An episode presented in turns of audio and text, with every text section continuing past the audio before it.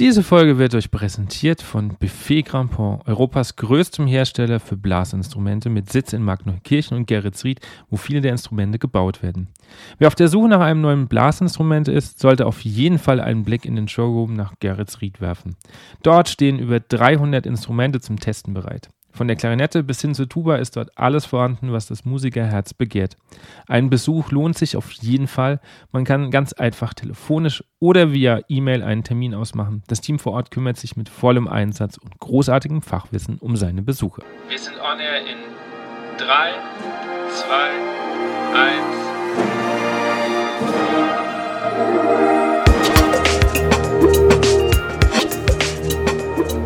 Herzlich willkommen bei On Air, dem Blasmusik-Podcast.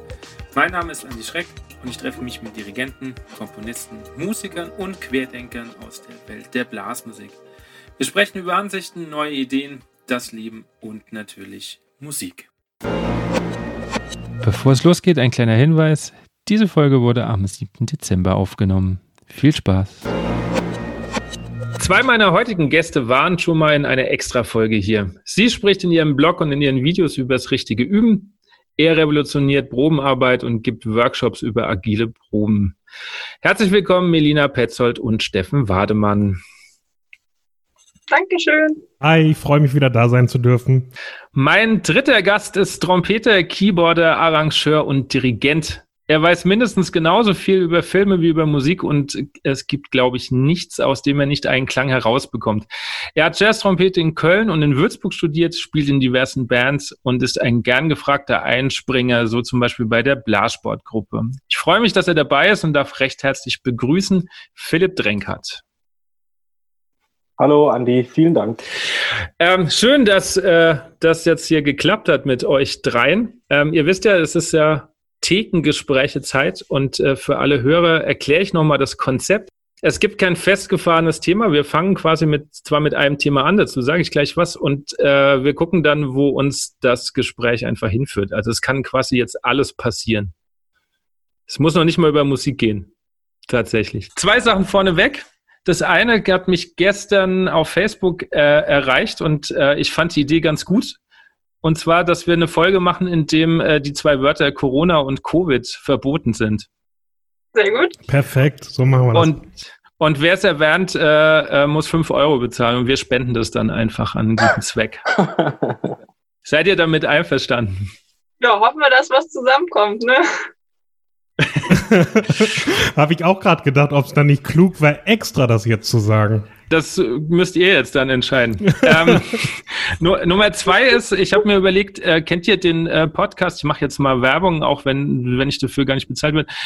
Ich glaube, der heißt Alles gesagt oder so vom ähm, ZDF, vom Funk oder so. Ich weiß gar nicht mehr. Schlecht vorbereitet, merke ich schon.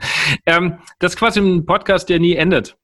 Also die haben immer ganz äh, spannende ähm, Podcast-Gäste und der Gast darf das ähm, Gespräch beenden, indem man Codewort sagt, das vorher festgelegt worden ist. Also da gibt es tatsächlich Podcast-Folgen, die dauern acht Stunden oder so. Ah. Soll das jetzt heißen, du hast das mit uns vor? Dann wird es irgendwann schwer. Dann holt die Ladegeräte raus. Naja, die, das Ding ist, wir müssten einfach nur ein, äh, nur ein äh, Codewort festlegen und wer es halt zuerst sagt, der entscheidet, dass es fertig ist. Das ist ganz einfach. Ich sehe schon die Begeisterung in den Gesichtern. Jeder rechnet gerade, was habe ich heute noch vor, oder wie? Ja, das Problem ist also ja, ich ja Philipp. Ich habe jetzt keine Lust halt auf acht Stunden Podcast, aber ähm, wir können, wir können ja sozusagen gleich das Code genau. einsetzen. Vielleicht sind genau. wir auch nach einer Minute fertig. Das wäre genau. das nächste Extrem. ähm, Steffen, du wolltest. Nee, alles gut. Ich äh, ich habe Lust auf acht Stunden Podcast, aber nicht jetzt Anfang, Beginn sozusagen. Ähm, ja, ich weiß nicht. Wir können es ja mal probieren. Also in acht Stunden werden es wahrscheinlich eh nicht. Meine Tochter kommt irgendwann heim und dann ist äh, eh Rambazamba hier.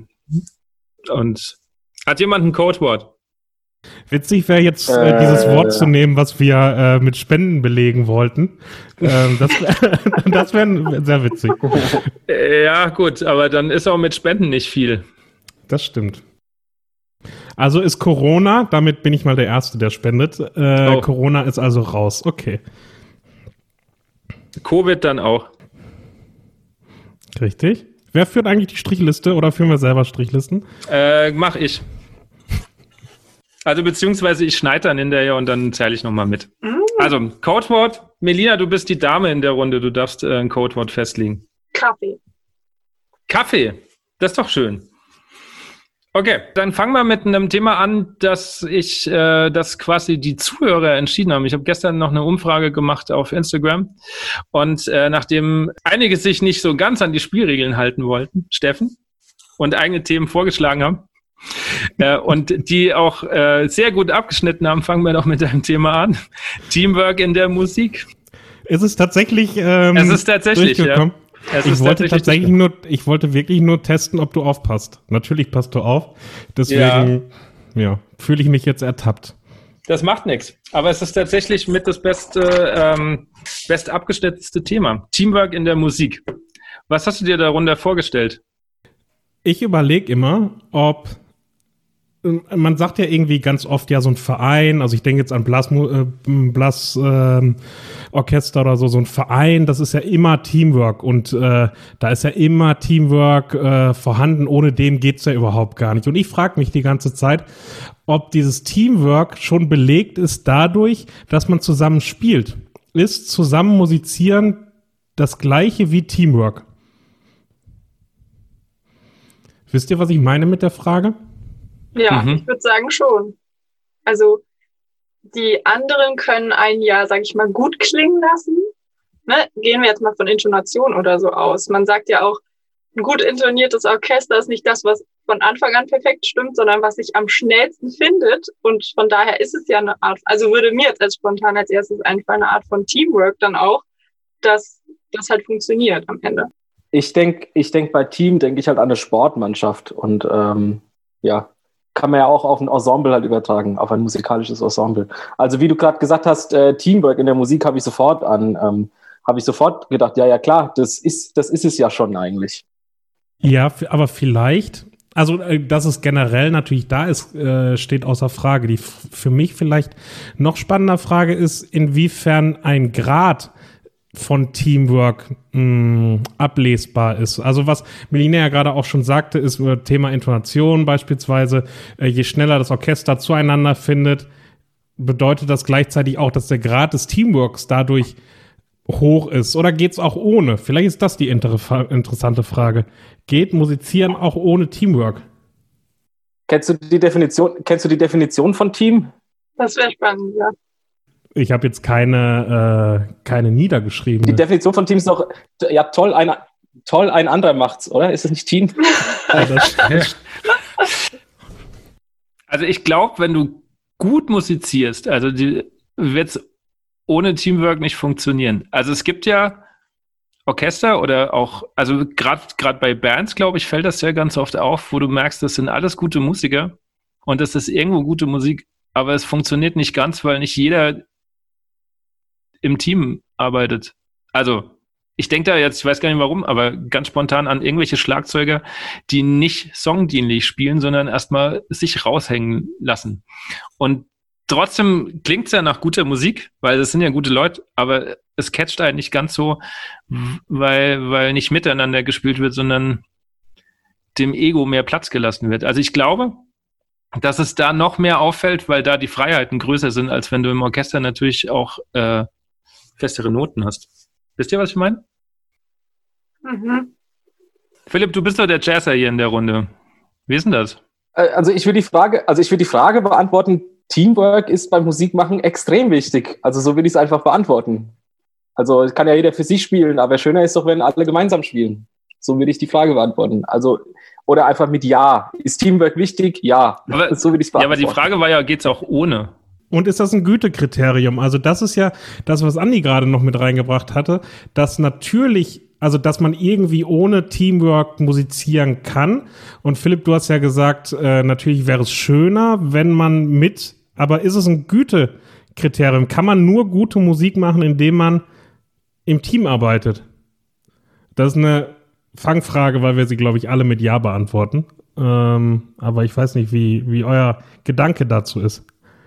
Mm, wenn ich, wenn ich de, äh, Teamwork beim Musikmachen definiere mit, ähm, wie gut spielt eine Band oder wie gut spielt ein Orchester zusammen, dann wäre es für mich ein Gütekriterium. also, also dann würde ich schon sagen, also ein Qualitätsmerkmal. Je besser die Band zusammenspielt, umso, umso besser finde ich die Band. Also die, die Erfahrung habe ich gemacht. Und je mehr die, also, und selbst wenn es super Musiker sind, aber jeder spielt für sich alleine, naja, ich weiß nicht, dann höre ich nicht ganz so gern zu. Und auch den Gedanken nochmal spannend, dass man ja an sich auch, also wenn man jetzt mal musikal, von der musikalischen Warte, nicht mal von der technischen, sondern eher wie man ausdrückt, also Musik ausdrückt, ist es ja auch eine Art von, ähm, also man gibt ja wieder an was, was an jemanden weiter. Es gibt da so eine spannende Schauspielübung, wo man irgendwie einen Ball hat und man schmeißt den Ball zu jemand anderem rüber und je nachdem, es ist total interessant, je nachdem, wie man den schmeißt, bekommt man den auch speziell, also eigentlich ziemlich ähnlich wieder zurück. Das würde, das war damals, als ich die gemacht habe, so eine spannende Erkenntnis, weil das für mich total übertragbar ist auf Musik machen. Also wenn ich jetzt, das ist äh, für mich auch die Form von Teamwork, warum zumindest wenn, wenn ich Musik, wie ich Musik erlebe, wenn es in einem Teamwork-Ensemble sozusagen stattfindet, dann passiert genau das, dass ich was reingeben kann und es darauf ein gewisses Echo gibt, aber es aufgenommen wird oder weiterentwickelt wird und genau, also in die Richtung. Mhm. Also ich denke gerade tatsächlich ähm, nicht nur vom Musiker her, sondern vom Dirigent her. Also es gibt ja Orchester, die funktionieren für sich genommen super und ähm, wenn aber dann auch noch das Teamwork mit dem Dirigent vorne funktioniert, dann entwickelt sich da deutlich mehr. Also ein Orchester kann ja auch gut spielen, obwohl sie mit dem Dirigent nicht super können. Aber wenn das dann auch noch funktioniert, ist es, glaube ich, um einiges besser. Also wie du schon sagst, was halt geben wird, kommt dann halt auch wieder zurück irgendwie. Ich bin gerade noch bei, also ich bin auch bei Melinas Worten gerade, die ich sehr spannend finde mit dieser Übung. Und äh, verbunden mit dem, was du gesagt hast, Andi, ist das nicht tatsächlich auch etwas, was man am Dirigenten dann tatsächlich auch optisch mh, hm, erkennen kann, inwiefern der Dirigent jetzt auch eine Art von Teamwork mh, hm, initiieren möchte? Bin ich auch, ganz offene Frage. Ja, da gibt's ja diese, ähm, also wenn ihr die, Andi kennt das Buch, ich habe sie schon tausend, wir haben schon tausendmal, glaube ich, so ein bisschen uns ausgetauscht, dieses Mindset-Buch von äh, Dr. Dweck, das ist ja sozusagen mit drinne, dass sozusagen der Dirigent oder in dem Fall sind es auch der Chef oder die Chefin oder die Dirigentin, dass die ganz viel davon gestalten, wie viel Teamwork stattfindet und wie so eine ähm, Atmosphäre letztendlich auch ist, ob Fehler zugelassen sind, also zugelassen klingt jetzt zu hart, aber ob man das akzeptiert, worüber man spricht, wie viel, ähm, äh, wie man den Prozess auch erklärt oder ob man immer darstellen muss, dass man perfekte Ergebnisse hat, ähm, das sozusagen in unserem Fall jetzt der Dirigent oder die Dirigentin auf jeden Fall prägend dafür, wie es im Orchester dann auch gelebt wird.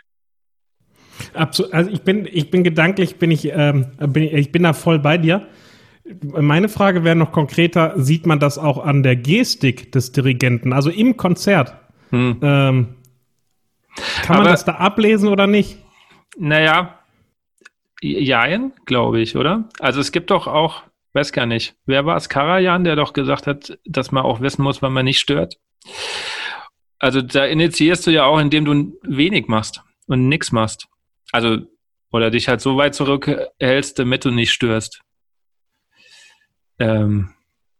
Oder auch die, ich finde, also jetzt mal, ich kenne ja das nicht so vom Dirigentenpult, da seid ihr da, glaube ich, alle äh, viel, ja, viel mehr am Tun als ich. Ich kann mich da nicht so gut reinversetzen, wie das am Ende, oder schlechter reinversetzen, ich weiß es auf jeden Fall nicht. Aber ähm, was man ja schon beobachtet, auch ob selbst spielen oder im Konzert, dass ja auch Dirigenten ganz verschiedene Weisen haben, wie sie mit dem Orchester kommunizieren oder Musik auch für sich ausdrücken. Ne? Also einige gehen über die Gestik, ähm, andere stehen ja total still da und es ist passiert viel mehr in den Probenphasen, wo ganz viel diskutiert wird und dann ist irgendwie alles klar und da passiert nicht mehr viel. Andere gestalten total die Musik mit, indem sie zeigen im Gesicht, was sie wollen von dir. Also ich weiß nicht, ob man das dann vielleicht auch so pauschal überhaupt sagen könnte. Schwer auf jeden Fall. Da äh, bin ich bei dir. Also ähm, man kriegt ja als, als Zuhörer immer nur das Endprodukt und nie den Weg dahin.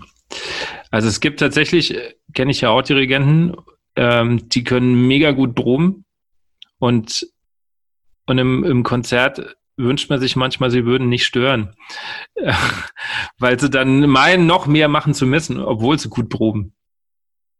Die einzige, die eigentliche Frage dahinter ist ja eigentlich auch, wenn wir doch sagen, dass Teamwork eine wichtige Eigenschaft ist und das Mindset so eine große, Mindset so eine große Rolle spielt, warum ist das nicht Teil unseres Tuns, also unseres bewussten Tuns? Jetzt machen sich ja vier Menschen darüber Gedanken.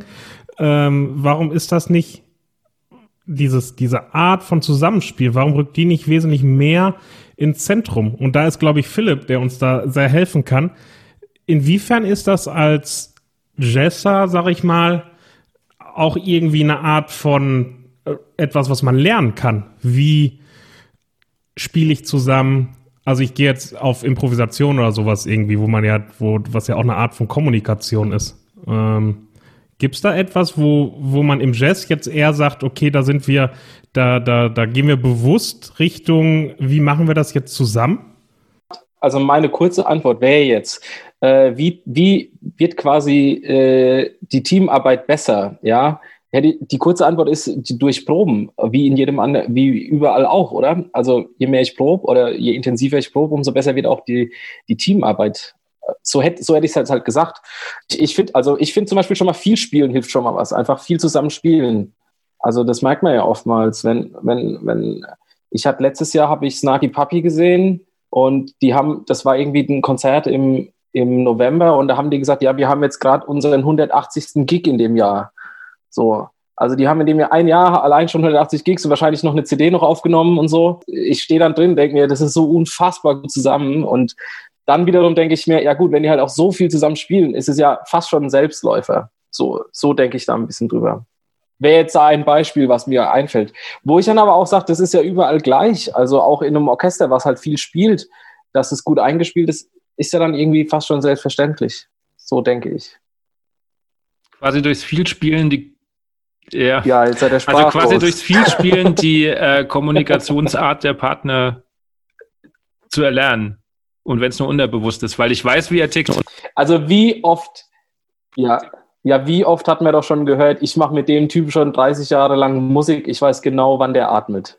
Den ja, Satz habe ich schon so oft gehört. Und ein bisschen was ist da dran. Also, also ähm, und bei, bei Sängern ja auch so, oder? Ja. Also denke ich mal. Also das stimmt. Ich habe, ich erinnere mich, ähm, ich habe mit den Trompetern aus dem Innsbrucker Symphonieorchester gesprochen. Die machen auch nebenbei noch äh, schon seit, ich glaube, 25 Jahren so eine Blasmusikformation und spielen da auch, ich glaube, jedes Jahr 80 Gigs plus den Orchesterdienst zusammen. Das kann man sich mal hochrechnen, wie viel die tatsächlich schon seit Jahren zusammenspielen.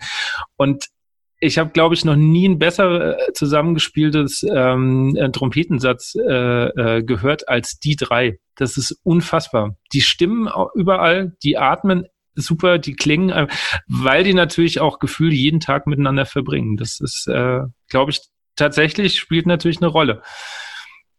Steffen ist aber nicht so ganz zufrieden mit der Antwort, so wie er aussieht. Will ich gar nicht behaupten. Das sieht, so sehe ich aus, wenn ich interessiert zuhöre.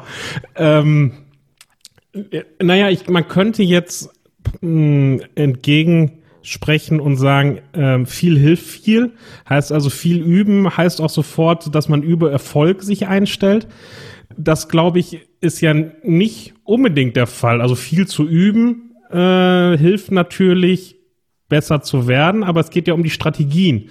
Und warum haben wir keine Strategien, um unser Teamwork im Orchester, im Ensemble zu verbessern. Also ist klar, dass wenn man jeden Tag aufeinander hängt, dann äh, kennt, lernt man sich besser kennen. Aber es kann ja auch genau der Gegenteil, das Gegenteil mh, hm, zustande kommen. Also wo sind da die, die Strategien, um sowas zu machen?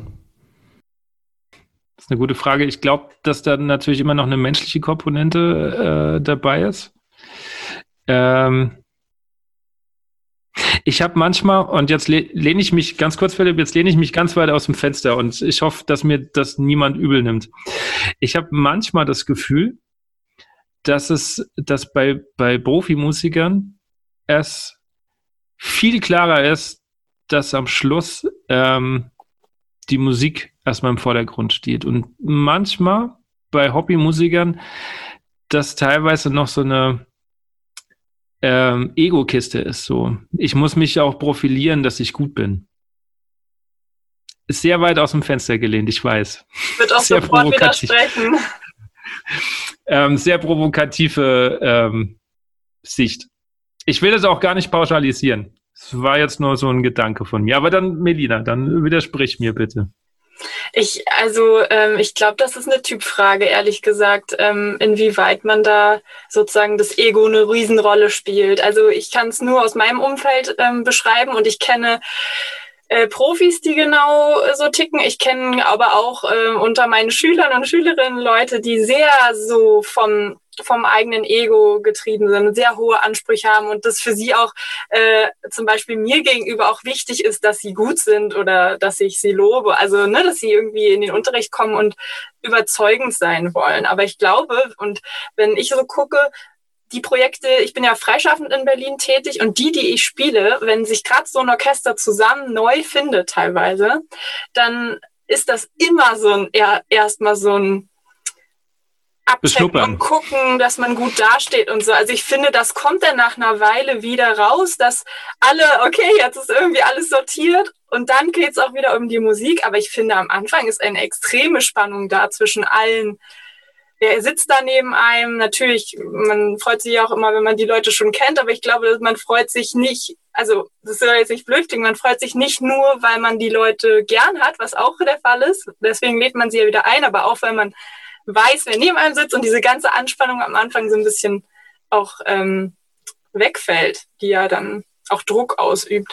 Ja, aber ist diese, also mir geht es darum, diese Profilierungssache, da gebe ich dir vollkommen recht, das gibt es im Profibereich genauso, das äh, habe ich auch schon erlebt. Und aber ich habe trotzdem das Gefühl, dass es da schneller, wie du sagst, wenn das geklärt ist, dann ähm, um die Sache geht. Also ich, ich erlebe das manchmal, wenn ich auf Workshops gehe von einem Musikverein und ich habe dann so ein Trompetenregister, dann kann ich, also da gibt's dann so diese äh, Stereotypen. Da gibt's mindestens einen Trompeter, der schon sagt, seit 30 Jahren, er weiß, wie es geht und lässt sich nichts sagen, weil er mir zeigen will, dass er weiß, wie es geht und meistens ist genau derjenige, der es stört. Das meine ich damit. Also ja. es geht da nicht um die Sache, sondern es wird einfach, äh, man muss jede Woche dem Register zeigen und dem Dirigent, dass er es eigentlich am besten weiß, auch wenn er es gar nicht tut. Also das meine ich. Also bei Profis ist, glaube ich, der Prozess einfach schneller. Da wird kurz, also was heißt kurz, aber da wird gecheckt und da wird der Platzhirsch halt gespielt. Das gibt's. Aber es geht um, am Schluss geht es dann doch eher um die Musik. Und das habe ich manchmal nicht immer so das Gefühl bei, bei, bei Amateurorchestern. Wie gesagt, es ist eine sehr provokative Aussage. Ich glaube, ich verliere jetzt Hörer damit. Da fällt mir nur ganz spontan ein, ich will es auch gar nicht äh, lang ausführen, das Thema, wenn man äh, wenig weiß, denkt man viel zu wissen. Wenn man viel weiß, hat man das Gefühl, ja, ja. gar nichts mehr zu kennen, können. Ne? Ja, ja, ja. Steffen, du nickst die ganze Zeit. Was denkst du denn? Ich stimme euch da irgendwie zu und kann aber und auch nicht. die, ja, irgendwie ist das auch so ein Thema, was man so sehr kontrovers äh, diskutieren kann. Sehr witzig fand ich, äh, was Melina gesagt hat. Und überleg, habe auch überlegt, ob das äh, mir so geht. Die Situation, wenn man in so ein so ein so ein Pool von Profimusikern oder irgendwie kommt und man kennt da keinen. Die Anspannung ist natürlich schon irgendwie da, wobei es ja eigentlich mh, mm, logischer wäre, sich einfach nur übers Musikmachen zu freuen. Aber diese Ebene von, von, was sind das für Kollegen, mit denen ich da jetzt gleich rummucke oder rumspiele, mm, die ist schon irgendwie da. Was ja auch wieder zeigt, und damit können wir auch gerne den, den, den, den Kreis schließen, was für mich ja auch wieder der Beweis ist, dass äh, die Art von Teamwork in einem, einem Ensemble äh, ganz entscheidend ist tatsächlich. Weil sonst wäre mir das nicht so wichtig. Sonst würde ich einfach mit allen möglichen Leuten spielen und hätte mhm. nicht diese, diese Nervosität vor dem, vor dem Mucken. Und ob das jetzt im, im Laienbereich anders ist als im Profibereich, es ist an, also anders ja, aber extremer weiß ich nicht. Ich glaube, das kann man auch pauschal nicht so sagen. Philipp, wie ist denn das bei dir? Wenn du Mucken hast, wenn du zu Bands oder so gehst, ähm, ist es dann eher die Freude zu musizieren oder ist es dann auch erstmal so ein bisschen abchecken, wer was kann? Mm, das, das, kommt, das kommt drauf an. Also, ähm, wenn ich ein Gig spiele, ähm, wo ich ähm, äh, keine Probe vorher hatte, bin ich halt sowieso so krass mit Lesen beschäftigt, äh, dass ich äh, äh mir über wenig andere Dinge halt Gedanken mache. Aber trotzdem bin ich auch bei Steffen, der gesagt hat, man muss ja auf jeden Fall zufrieden sein, ähm, dass man jetzt einfach Musik machen kann. Und dann habe ich eben noch schnell, ich habe noch eben schnell gegoogelt, was eigentlich Team jetzt, jetzt schließt sich der Kreis doch nicht. Also Team bedeutet auch Familie, Gespann oder Gruppe. So. Und dann, um nochmal, ich habe ja ganz am Anfang gesagt, wenn man Musik macht in einem Ensemble, dann ist es ja schon Teamarbeit. Also, dass die Teamarbeit besser wird. Also, da wäre halt mein Vorschlag, einfach mal in, zu gucken, was machen denn Firmen halt so? Die haben doch bestimmt auch so teambildende Maßnahmen. Ich, ich kann es nicht, ich kann es nicht sagen, was sie machen, weil ich habe nie in der Firma gearbeitet. Aber wahrscheinlich äh, haben ja Firmen teambildende Maßnahmen, damit, keine Ahnung, die Leute halt produktiver werden oder so oder halt besser, zu, äh, besser zusammenarbeiten. Und äh, vieles von dem, was sie machen, kann man bestimmt ja auch aufs Musikmachen übertragen. Könnte ich mir vorstellen. Jetzt ist der Kreis leider nicht zu, ne? Jetzt geht es immer noch weiter mit dem Thema. Das macht ja nichts. Ich überlege gerade, was, was so teambildende Maßnahmen sein könnten, die ein Orchester mitbringt. Aber das funktioniert ja dann wahrscheinlich tatsächlich nur ein Amateurorchester, weil ich glaube, ein Profiorchester wird jetzt nicht erstmal einen halben Tag. Ähm, ich weiß, Steffen will jetzt so wieder einhaken und sagen, doch, das könnte man. Nee, Aber ich, äh, also äh, für mich ist das ja gerade die spannende Sache und da möchte ich eine Lanze brechen für äh, Musikerinnen und Musiker, die im Amateurverein musizieren.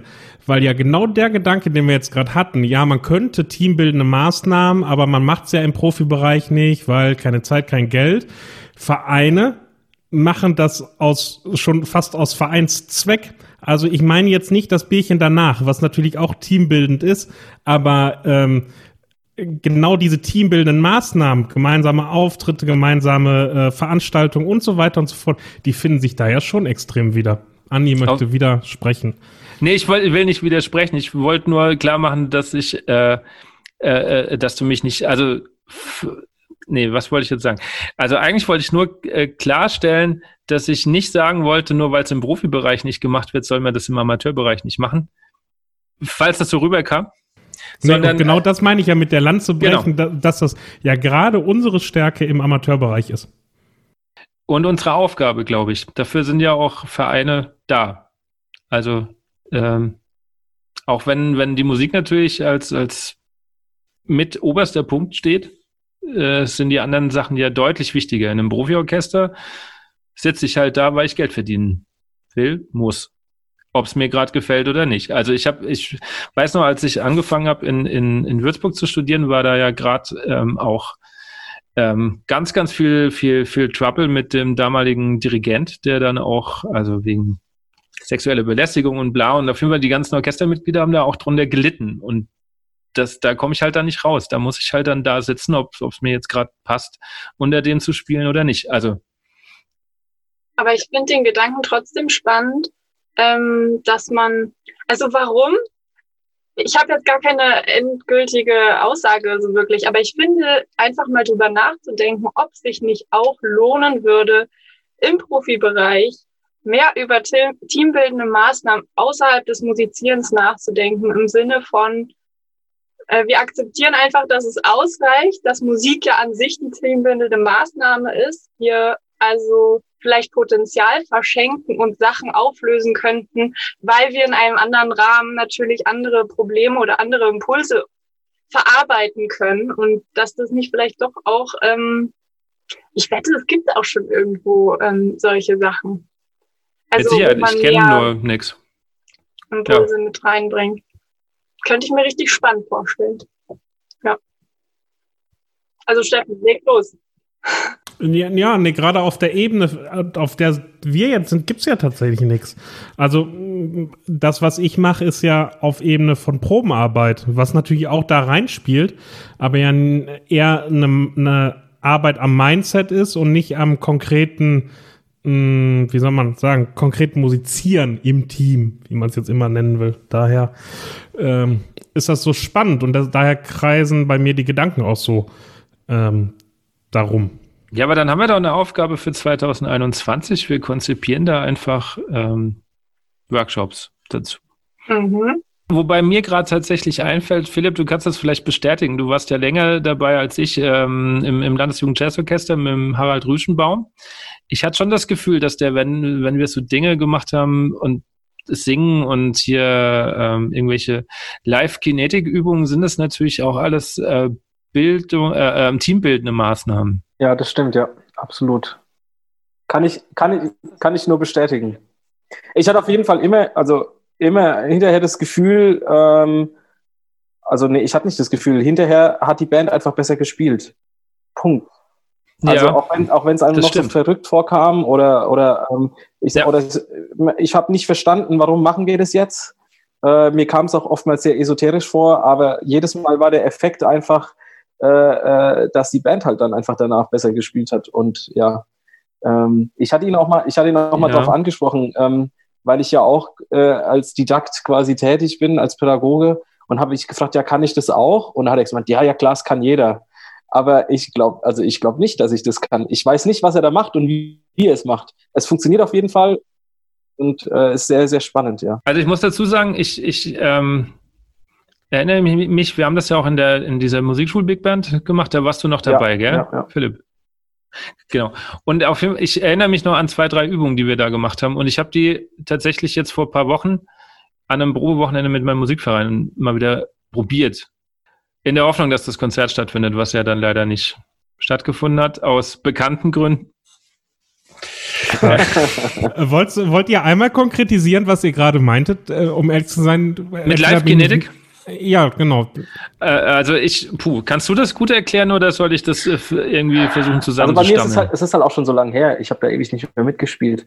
Und ähm, also ich, für mich, für mich kam, kam sehr, sehr viele Sachen, also vielleicht, man könnte es halt mit Beispielen benennen. Ja, sag du mal, sag du mal, was du meinst, sag du mal, was du meinst. Dann versuche ich mich noch an was zu erinnern. Okay, also ähm, ich glaube, es geht darum, ähm, dass du quasi, also es sind motorische Dinge, die auch was mit Wahrnehmung zu tun haben und es kommen immer neue Dinge dazu. Also zum Beispiel, ich kann ja sagen, was wir gemacht haben. Wir haben, äh, wir haben einen Kreis ge gebildet und sollten uns erstmal irgendwie so rhythmisieren, dass wir gleichmäßig im Kreis laufen, ohne dass der Kreis zusammenbricht oder größer und kleiner wird irgendwie. Ähm, und das dauert meistens schon so ein bisschen dass das auch gut funktioniert, bis, bis dann jemand tatsächlich, das funktioniert, glaube ich, bei Musikern natürlich schneller als, als, weil eigentlich kommt es aus dem Sport, weil die natürlich dann relativ schnell drauf kommen, wir könnten natürlich ein Metrum einfach nehmen und dann äh, kann man links und rechts so laufen. Und dann, wenn das funktioniert, kommt dann zum Beispiel dazu, wir werfen uns einen großen Ball zu, ohne mit dem anderen den, also quasi gegenüber, aber nur durch äh, Blicke Kontakt nehmen, ohne dass du jetzt den Namen rufst oder so. Wenn das einigermaßen funktioniert und währenddessen bleibt der Kreis in Bewegung. Wenn das funktioniert, kommt zum Beispiel ein zweiter Ball dazu, der deutlich kleiner ist, der eine ganz andere ähm, Wurfhaptik und ähm, so hat. Äh, das dritte war dann, glaube ich, irgendein Tuch, das noch links rumgegeben wird und ein anderes Tuch, das rechts rumgegeben wird, sodass du quasi relativ viele Aufgaben auf einmal ähm, ähm, zu tun hast, während sich der Kreis ja immer noch bewegt. Also ist jetzt zum Erklären, glaube ich, halb so spannend, wie wenn man es selber macht. Ich erinnere mich nur damals dran, dass wir das gemacht haben. Und äh, wie du schon sagst, Philipp, die Bernd hat einfach. Besser danach gespielt. Ja, min, ja, ja, weil einfach, glaube ich, in dem Fall dann die Aufmerksamkeit äh, mehr geschult war. Was, was, ich, was, ich, was ich in Erinnerung habe, ähm, ich kann mich an eine Probe erinnern, ähm, da haben wir, was das, irgend, irgend so eine Ballade gespielt mit äh, vielen, vielen mehrstimmigen Klängen, einfach, wo die, wo die ganzen, also wir reden jetzt von Big Band Musik. Ja, man hat sowieso ganz viele Bläser, die immer alles, alles unisono spielen oder halt auch eben, wie gesagt, äh, äh, 14-stimmig quasi spielen, ja. Ähm, und ähm, und dann kommt zum Beispiel ein, ein, schwerer Akkord oder ein Akkord, der stimmt nicht. Und jetzt kann man natürlich immer hergehen und kann, kann den ausstimmen und kann immer sagen, ja, der muss ein bisschen höher, der muss ein bisschen tiefer.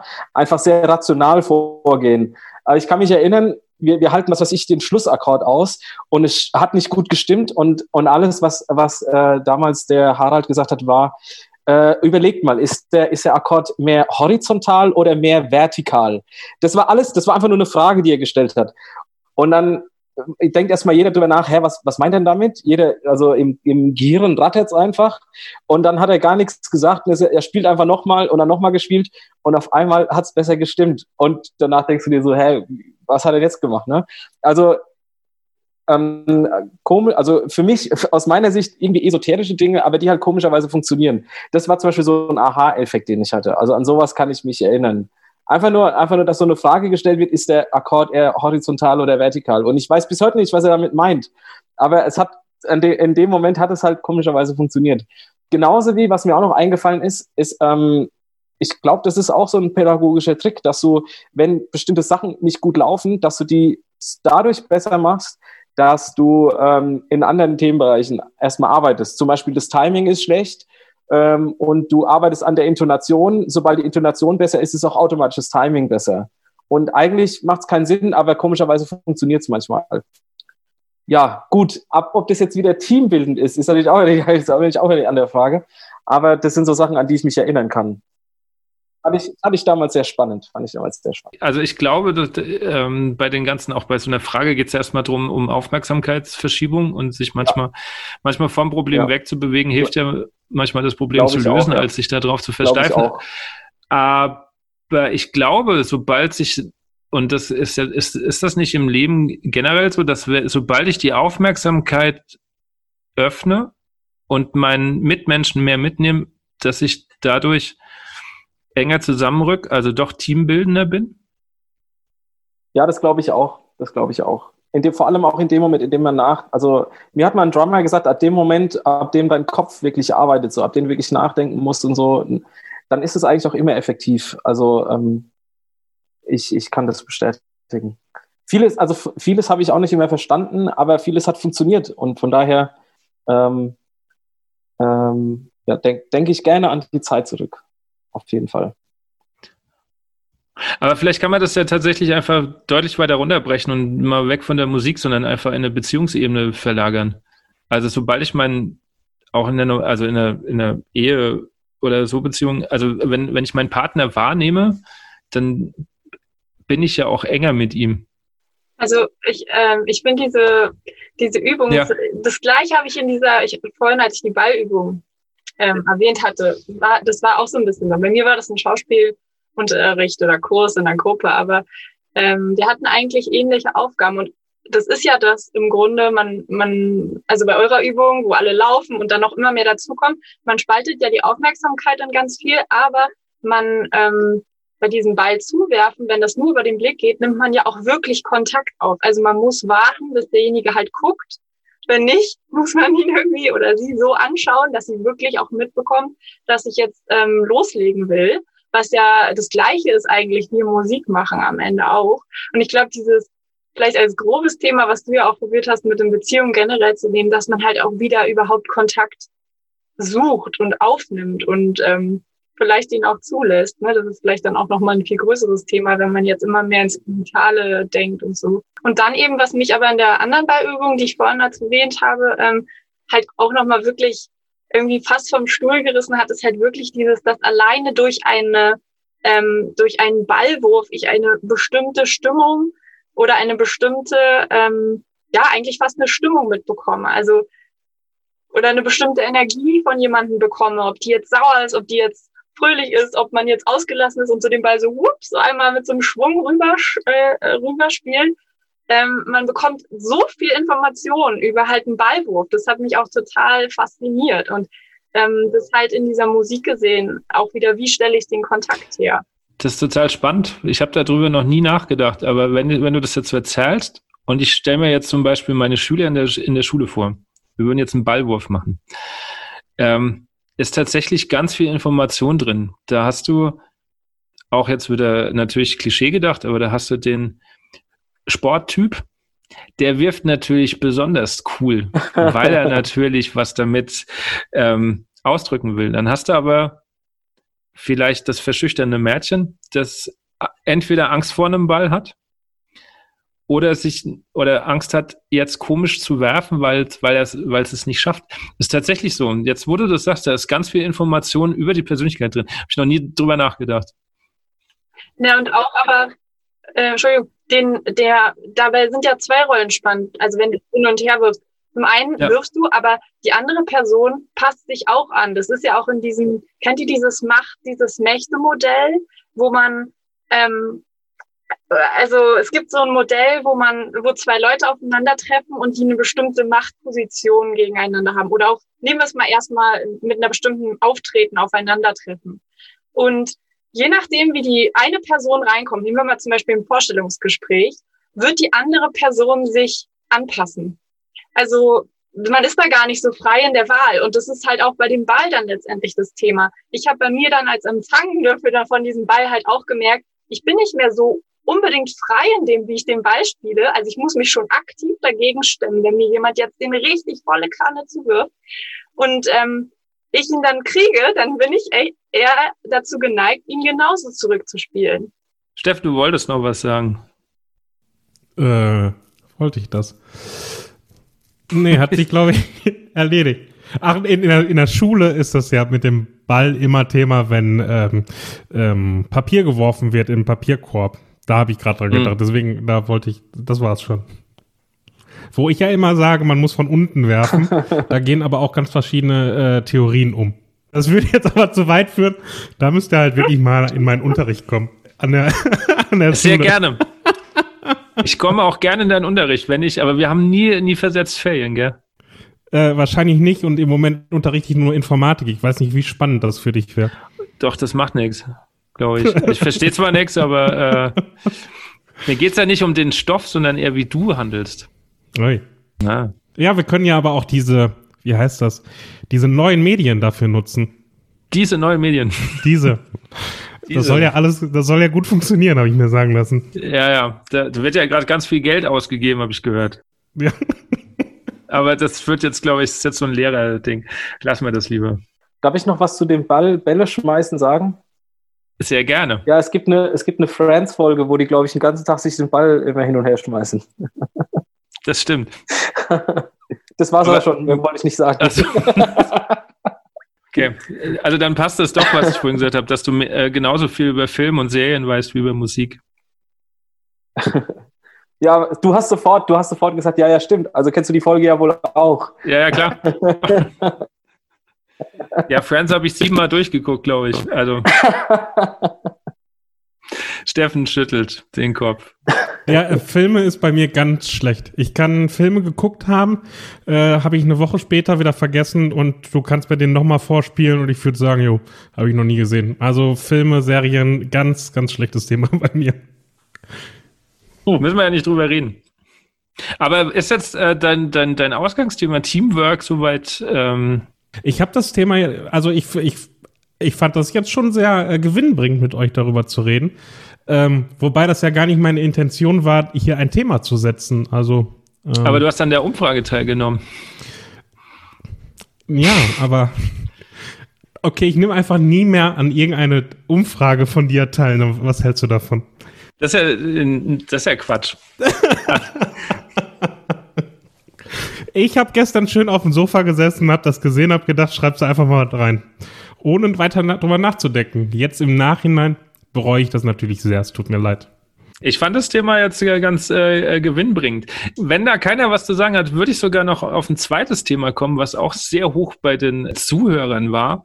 Und jetzt wird's kritisch, glaube ich. Äh, Musik in Krisenzeiten war ganz oben. Wollen wir den, den Spendentopf ankurbeln? Ja, entweder das, ähm, keine Ahnung, also das hat sich auch lang die, die Waage gehalten zwischen ja interessant und äh, ähm, nein nicht so interessant, weil ich glaube, dass, dass das schon gerade sehr spalten ist, weil das natürlich ganz hoch jetzt auch äh, in, im, im Kurs ist und ich weiß nicht, ob da jeder noch Lust hat, drüber zu reden. Ähm, wie ist das bei euch? Also ich kann ja mal von einem kann ja mal von einem ganz anderen ähm, Zeitrahmen sprechen.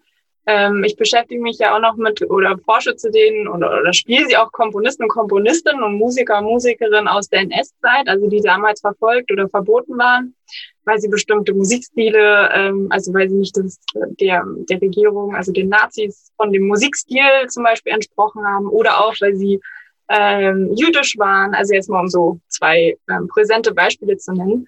Und was ich halt immer wieder auch spannend finde, wenn man sich eben mal mit dem Leben auseinandersetzt oder auch die mit den Leuten spricht. Und äh, ich durfte auch schon ein paar treffen. Das war immer ähm, ja sehr besonders, die Menschen zu treffen, weil man natürlich irgendwie denkt, das Leben war ja wirklich, ähm, also möchte man nicht tauschen. Und wenn man sie, also ich gerade zwei Frauen habe ich getroffen vor ein paar Jahren, Esther Bejorano und Ursula Mamlock, die so lebensfroh waren. Und wenn man die Lebensgeschichten einmal anguckt, dann oder zumindest bei vielen gibt es gleiche Sachen, dass Musik ein Teil war, wie sie, also wie so ein fester roter Faden, der sich da schon in dieser Zeit eben mit lang gesponnen hat und sie dadurch auch irgendwie immer wieder, so ist meine, mein Eindruck, halt ähm, etwas hatten, was halt immer begleitet, begleitet hat, das ganze Leben. Ob jetzt auch nach dem Krieg oder davor, wo sie Kinder waren oder auch dann eben durch die schweren Zeiten, dass sie dadurch was emotional verarbeiten konnten, dass es irgendwie auch einen Inhalt, Inhalt gab und ähm, dass es es vielleicht auch manchmal relativiert hat, weil man halt schon was hatte, was auch konstant war. Also relativiert nicht im Sinne von, natürlich war es so grauenvoll, wie, es war in mancher Hinsicht auch die Lebensgeschichte, aber ähm, wenn wir uns auch gerade heute so die, den Tagesablauf angucken, finde überrascht mich manchmal selber auch, wie viel Alltag neben dem ganzen Wahnsinn eigentlich Platz hat. Das habe ich ja gerade auch gedacht, äh, wo du das gesagt hast, Melina. Weil man ja oft bei so Zeitzeugen und so auch überlegt, boah, wie schlimm muss das gewesen sein und was bestimmt auch alles schlimm war. Das will ich jetzt, versteht mich nicht falsch, ne? Aber ist ja schon auch irgendwie interessant, inwiefern so eine Normali Normalität sich auch äh, entwickelt. Also ich weiß gerade nach den Sommerferien, wo ich wieder aktiv in die Schule auch wieder reingegangen bin, ähm, habe ich auch gedacht, wie soll das werden? Das ist ja alles ganz, äh, muss alles ganz schwierig sein. Aber man gewöhnt sich ja schon irgendwie ähm, dran. Und zumal ist es jetzt auch so eine lange Zeit, jetzt in dem Fall. Und ich glaube, in der NS-Zeit mit den, mit den Kompositionen, ich, also ich glaube, dass sich natürlich da nochmal widerspiegelt, inwiefern sich so eine Krise natürlich auch auf Ausdrucksgestalten in der Musik äh, widerspiegeln mh, hm, können, aber eben auch nicht müssen. Also es gibt ja durchaus auch Komponisten, die ähm, mit ihrer Musik eigentlich so eine Ausflucht aus der Krise versuchen zu, zu, ähm, zu generieren. Aber es gibt auch Komponistinnen, Komponisten, die äh, genau das ja zum Mittelpunkt ihrer Komposition machen oder ihres Musizierens ja allgemein eben auch. Mhm. Ja, das ähm, mit der Normalität, das, ähm, wie du schon sagst, man gewöhnt sich da relativ schnell an irgendwas. Also ich merke das auch in der Schule und was ich zum Beispiel, äh, was mir irgendwann mal aufgefallen ist, das war glaube ich aber schon im Sommer, als ich mir ein YouTube-Video angeguckt habe und festgestellt habe, das ist total banal jetzt im Vergleich zu, zu deinem Beispiel äh, mit der NS-Zeit, aber allein mal ein Ensemble zu sehen, das plötzlich, also das wieder eng zusammensteht. Ich habe mich die ganze Zeit gefragt, was, was stört mich gerade? Bis ich dann drauf kam, dass das ja gerade nicht normal ist. Also das ist so eine Kleinigkeit, die sich so schnell eingeschlichen hat, dass es ja jetzt irgendwie im Moment normal ist, dass man so weit auseinandersitzt. Ähm, ja, ich habe das bei Begrüßung. Ich habe gestern einen Film geguckt, dessen Namen ich euch natürlich nicht. Schade, ich wollte nämlich gerade nachfragen. Ja, nee, da, äh, aber wo dann ähm, sich umarmt wurde bei der Begrüßung und man sofort so denkt, äh, nee, stopp, das, das geht Sieht so nicht. Sieht irgendwie komisch aus, ja. Ja, genau, also ist so ist wirklich verrückt. Und manchmal denkt man auch, also irgendwie ja auch bei so anderen Sachen, ne, jetzt mit Essen zum Beispiel, wo man dann irgendwie, keine Ahnung, am Buffet irgendwie, man hat auch eine andere Einstellung dazu und denkt sich auch so, ähm, so ganz hygienisch, hygienisch war das früher auch irgendwie alles nicht. Was, wo man ja seine Haltung zu haben kann, wie man möchte. Aber es ist schon teilweise ungewohnt, so einige Sachen, so gerade Begrüßungssachen und äh, wie lange habe ich jetzt keine Hände mehr geschüttelt? Das ist schon echt verrückt alles. Ja, aber um jetzt nochmal zu kommen, dass äh, Musik eine Konstante ist und jetzt eine Brücke zu heute zu schlagen, das, deswegen finde ich es gerade auch sehr schade, dass halt einfach Musik nicht mehr stattfinden darf in der Gruppe. Also ich glaube, dass tatsächlich, dass es vielen fehlt, einfach gemeinsam Musik zu machen. Also ich gehe jetzt mal von mir aus. Und ich glaube auch tatsächlich, wenn wir jetzt nochmal auf, auf gerade auf, auf äh, Laienmusiker zurückkommen, dass das denen natürlich einen ganz, ganz großen Halt auch im Alltag gibt, einfach einen festen Tag zu haben. Ich gehe zur Probe, ich treffe da mit Menschen, die ich gerne treffe und aber auch dieses gemeinsame Musizieren, ähm, was auch Halt geben kann in so einer Krise. Das sehe ich so wie du, Anni. Und ich möchte nur einen Gegenaspekt reinbringen, der nicht ganz ernst gemeint ist. Gibt es nicht auch Wichtigeres als Musik machen? Also das ist bei mir bei solchen Diskussionen manchmal kommt mir das zu kurz, dass halt gesagt wird, ja, wir müssen wieder Musik machen, weil dadurch geht ja ganz viel verloren, dass wir jetzt keine Musik machen dürfen. Was ja auf jeden Fall so ist. Ich meine, ich habe auch Musik studiert und Musik ist auch großer Teil meines Lebens. Es ist einfach auch so. Aber ist es nicht gleichzeitig auch so, dass das uns jetzt diese Krisenzeit auch zeigt, dass es eben auch noch viel wichtigere Sachen gibt? Beispiel Gesundheit, die jetzt eben auch, also die jetzt eben Riesenstellenwert im Moment auch hat. Und ich bin da manchmal so, schrecke ich dann so zusammen und denke so, ja, mh, mm, jeder kann so sein, also die Sportler sagen, Sport ist wichtig, die Musiker sagen, die äh, Musik ist wichtig. Und im Endeffekt müssen wir uns doch alle darüber einig sein, Gesundheit ist im Moment jetzt äh, sehr, sehr, ist immer wichtig, aber spielt jetzt eben eine große Rolle und müssen wir sehr auf uns aufpassen. Und ich denke mir dann manchmal, ja komm, es gibt auch wirklich Wichtigeres und dann lässt man es jetzt halt mal. Ähm, da gebe ich dir wie gesagt, provok provok einfach nur, ja, ja. den, den so Gedanken es, zu öffnen. Aber so ist es ja auch. So ist es ja auch. Wir machen ja keine Musik wegen der Gesundheit, ist ja offensichtlich. Äh, ja, also ich bin da vollkommen bei dir. Will aber noch einen Aspekt reinbringen, nämlich die mentale Gesundheit die da, glaube ich, auch auf jeden Fall drunter leidet. Also ähm, ich will alles andere überhaupt nicht, nicht, nicht klein machen und so und ich sehe das genauso und äh, finde es genauso wichtig. Ähm, aber ich glaube, manchmal wird es unterschätzt, was das doch auch mental bewegen kann. Melina. Ja, und auf der anderen Seite ist es aber auch, also ich meine, das ist jetzt vielleicht auch eine Typfrage, aber ich finde es manchmal auch ganz schön, ähm, dass man nochmal nochmal anders denken kann, auch über seinen Beruf, im Sinne von, dass man nochmal sich mehr darum kümmert, warum man das, also was einem wirklich jetzt auch fehlt, warum man das macht. Es ist natürlich, dass es so lang ist, bin ich, bin ich voll bei dir, Andi, dass man sagt, okay, also das ist, das nimmt ja dann auch halt schon äh, immense Auswirkungen. Man weiß es jetzt vielleicht auch noch gar nicht, ähm, aber so generell finde ich diesen Aspekt von, man kann, also ich habe zum Beispiel gemerkt, dass das, was mir zum auch wirklich fehlt, ist dieses mit vielen verschiedenen Leuten. Also mein Beruf finde ich auch deswegen so toll. Das war mir vorher nicht so klar, weil ich so viele verschiedene Leute treffe und weil ich so viele verschiedene Orte besuchen kann. Und das war mir vorher eigentlich gar nicht so bewusst. Also man ist dann halt mal zu der Probe dahin gefahren, zu dem Konzert dahin, dann war man mal eine Woche da oder so. Und dass mir das so viel wert ist, war, ist mir halt jetzt dadurch bewusst geworden um es jetzt mal po positiv äh, irgendwie nochmal was rauszuholen.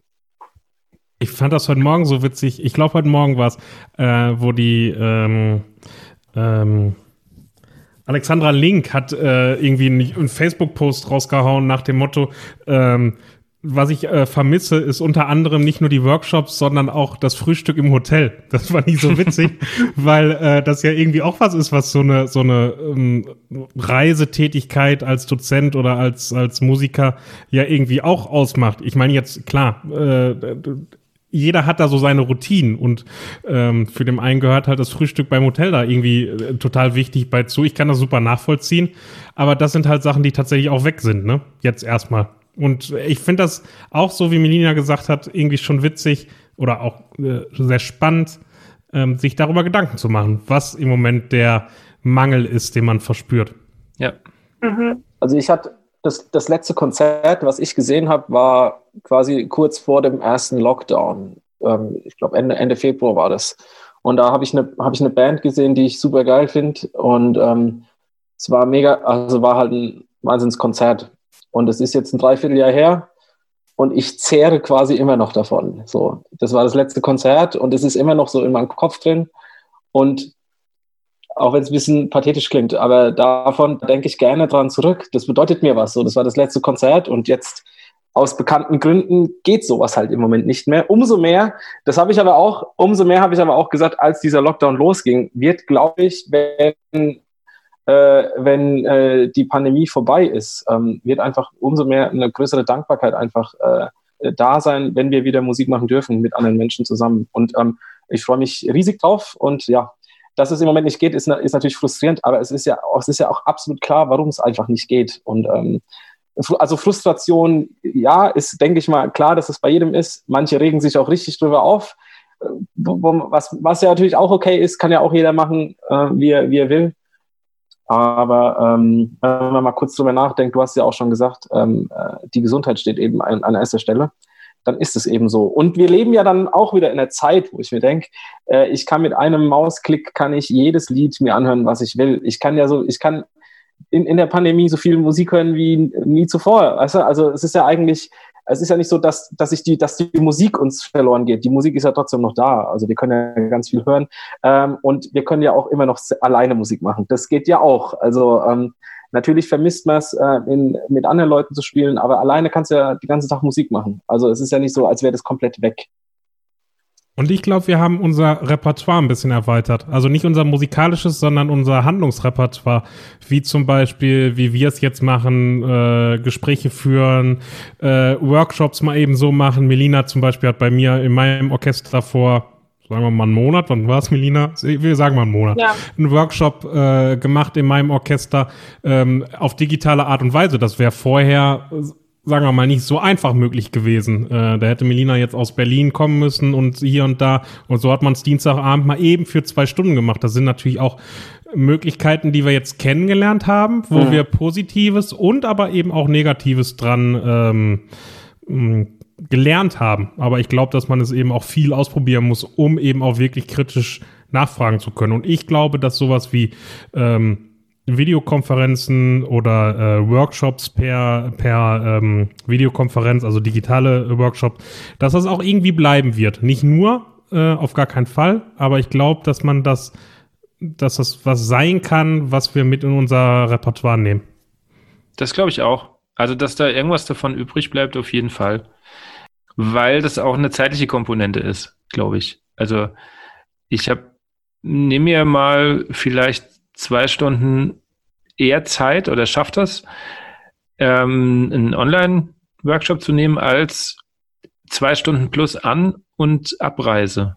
Das ja, und bei zwei dann, Stunden, bei ja. zwei Stunden An- und Abreise denkt man ja schon wieder drüber nach, ach komm, nee, dann zwei Stunden und so, dann macht man es ja genau. eher gar nicht, ne? Also, dass man, dass man da, also diese, diese Komponente finde ich ja persönlich sehr, sehr spannend zurzeit. Aber auch der Austausch. Ich sag mal, wir vier, ähm, wir werden ja, ja gut, man kann es jetzt so nicht sagen, du hättest uns wahrscheinlich trotzdem auch zum äh, Zoom-Gespräch eingeladen oder so, äh, trotz, ähm, also auch wenn Corona nicht da gewesen wäre.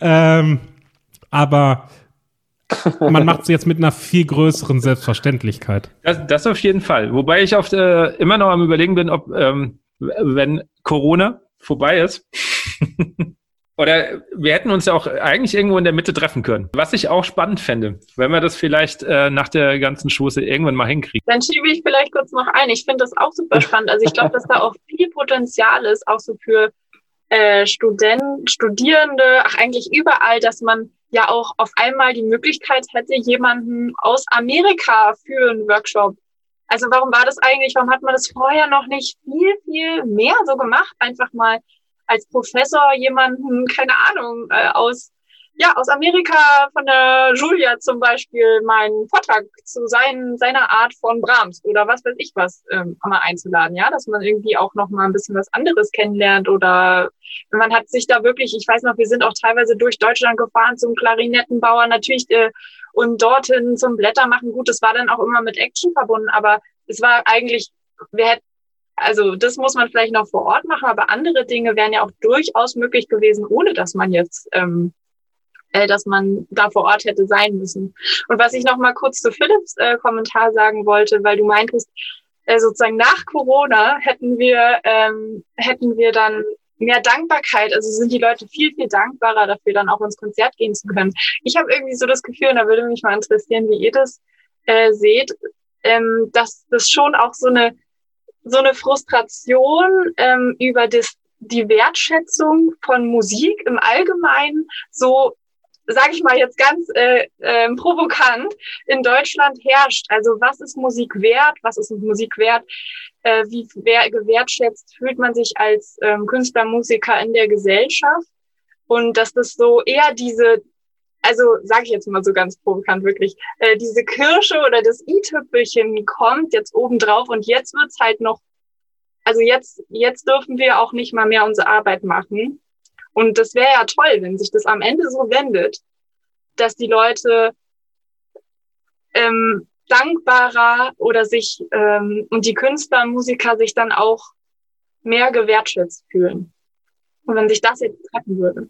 Und gleichzeitig ja auch das Problem, das habe ich mal mit einem Kollegen, der beim Sinfonieorchester irgendwie mitarbeitet, ähm, gleichzeitig auch das Problem, dass alles irgendwie jetzt kostenlos sein muss. Ne? Also jedes Konzert muss über einen über einen YouTube-Stream gehen, ohne irgendwelche Bezahlung und so. Das kann man auch gut und schlecht finden. Das Gute ist natürlich, dass jeder sich jetzt irgendwie überall reinhören kann, wo er, wo er möchte.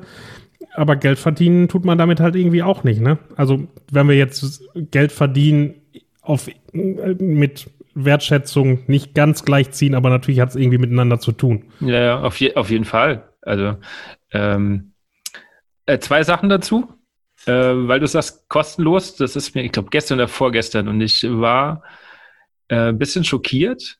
Ähm, der Nordbayerische Musikbund hat äh, einen Post gemacht mit ähm, Schlagzeugworkshop und dass sie das jetzt irgendwie auch digital versucht haben zu machen.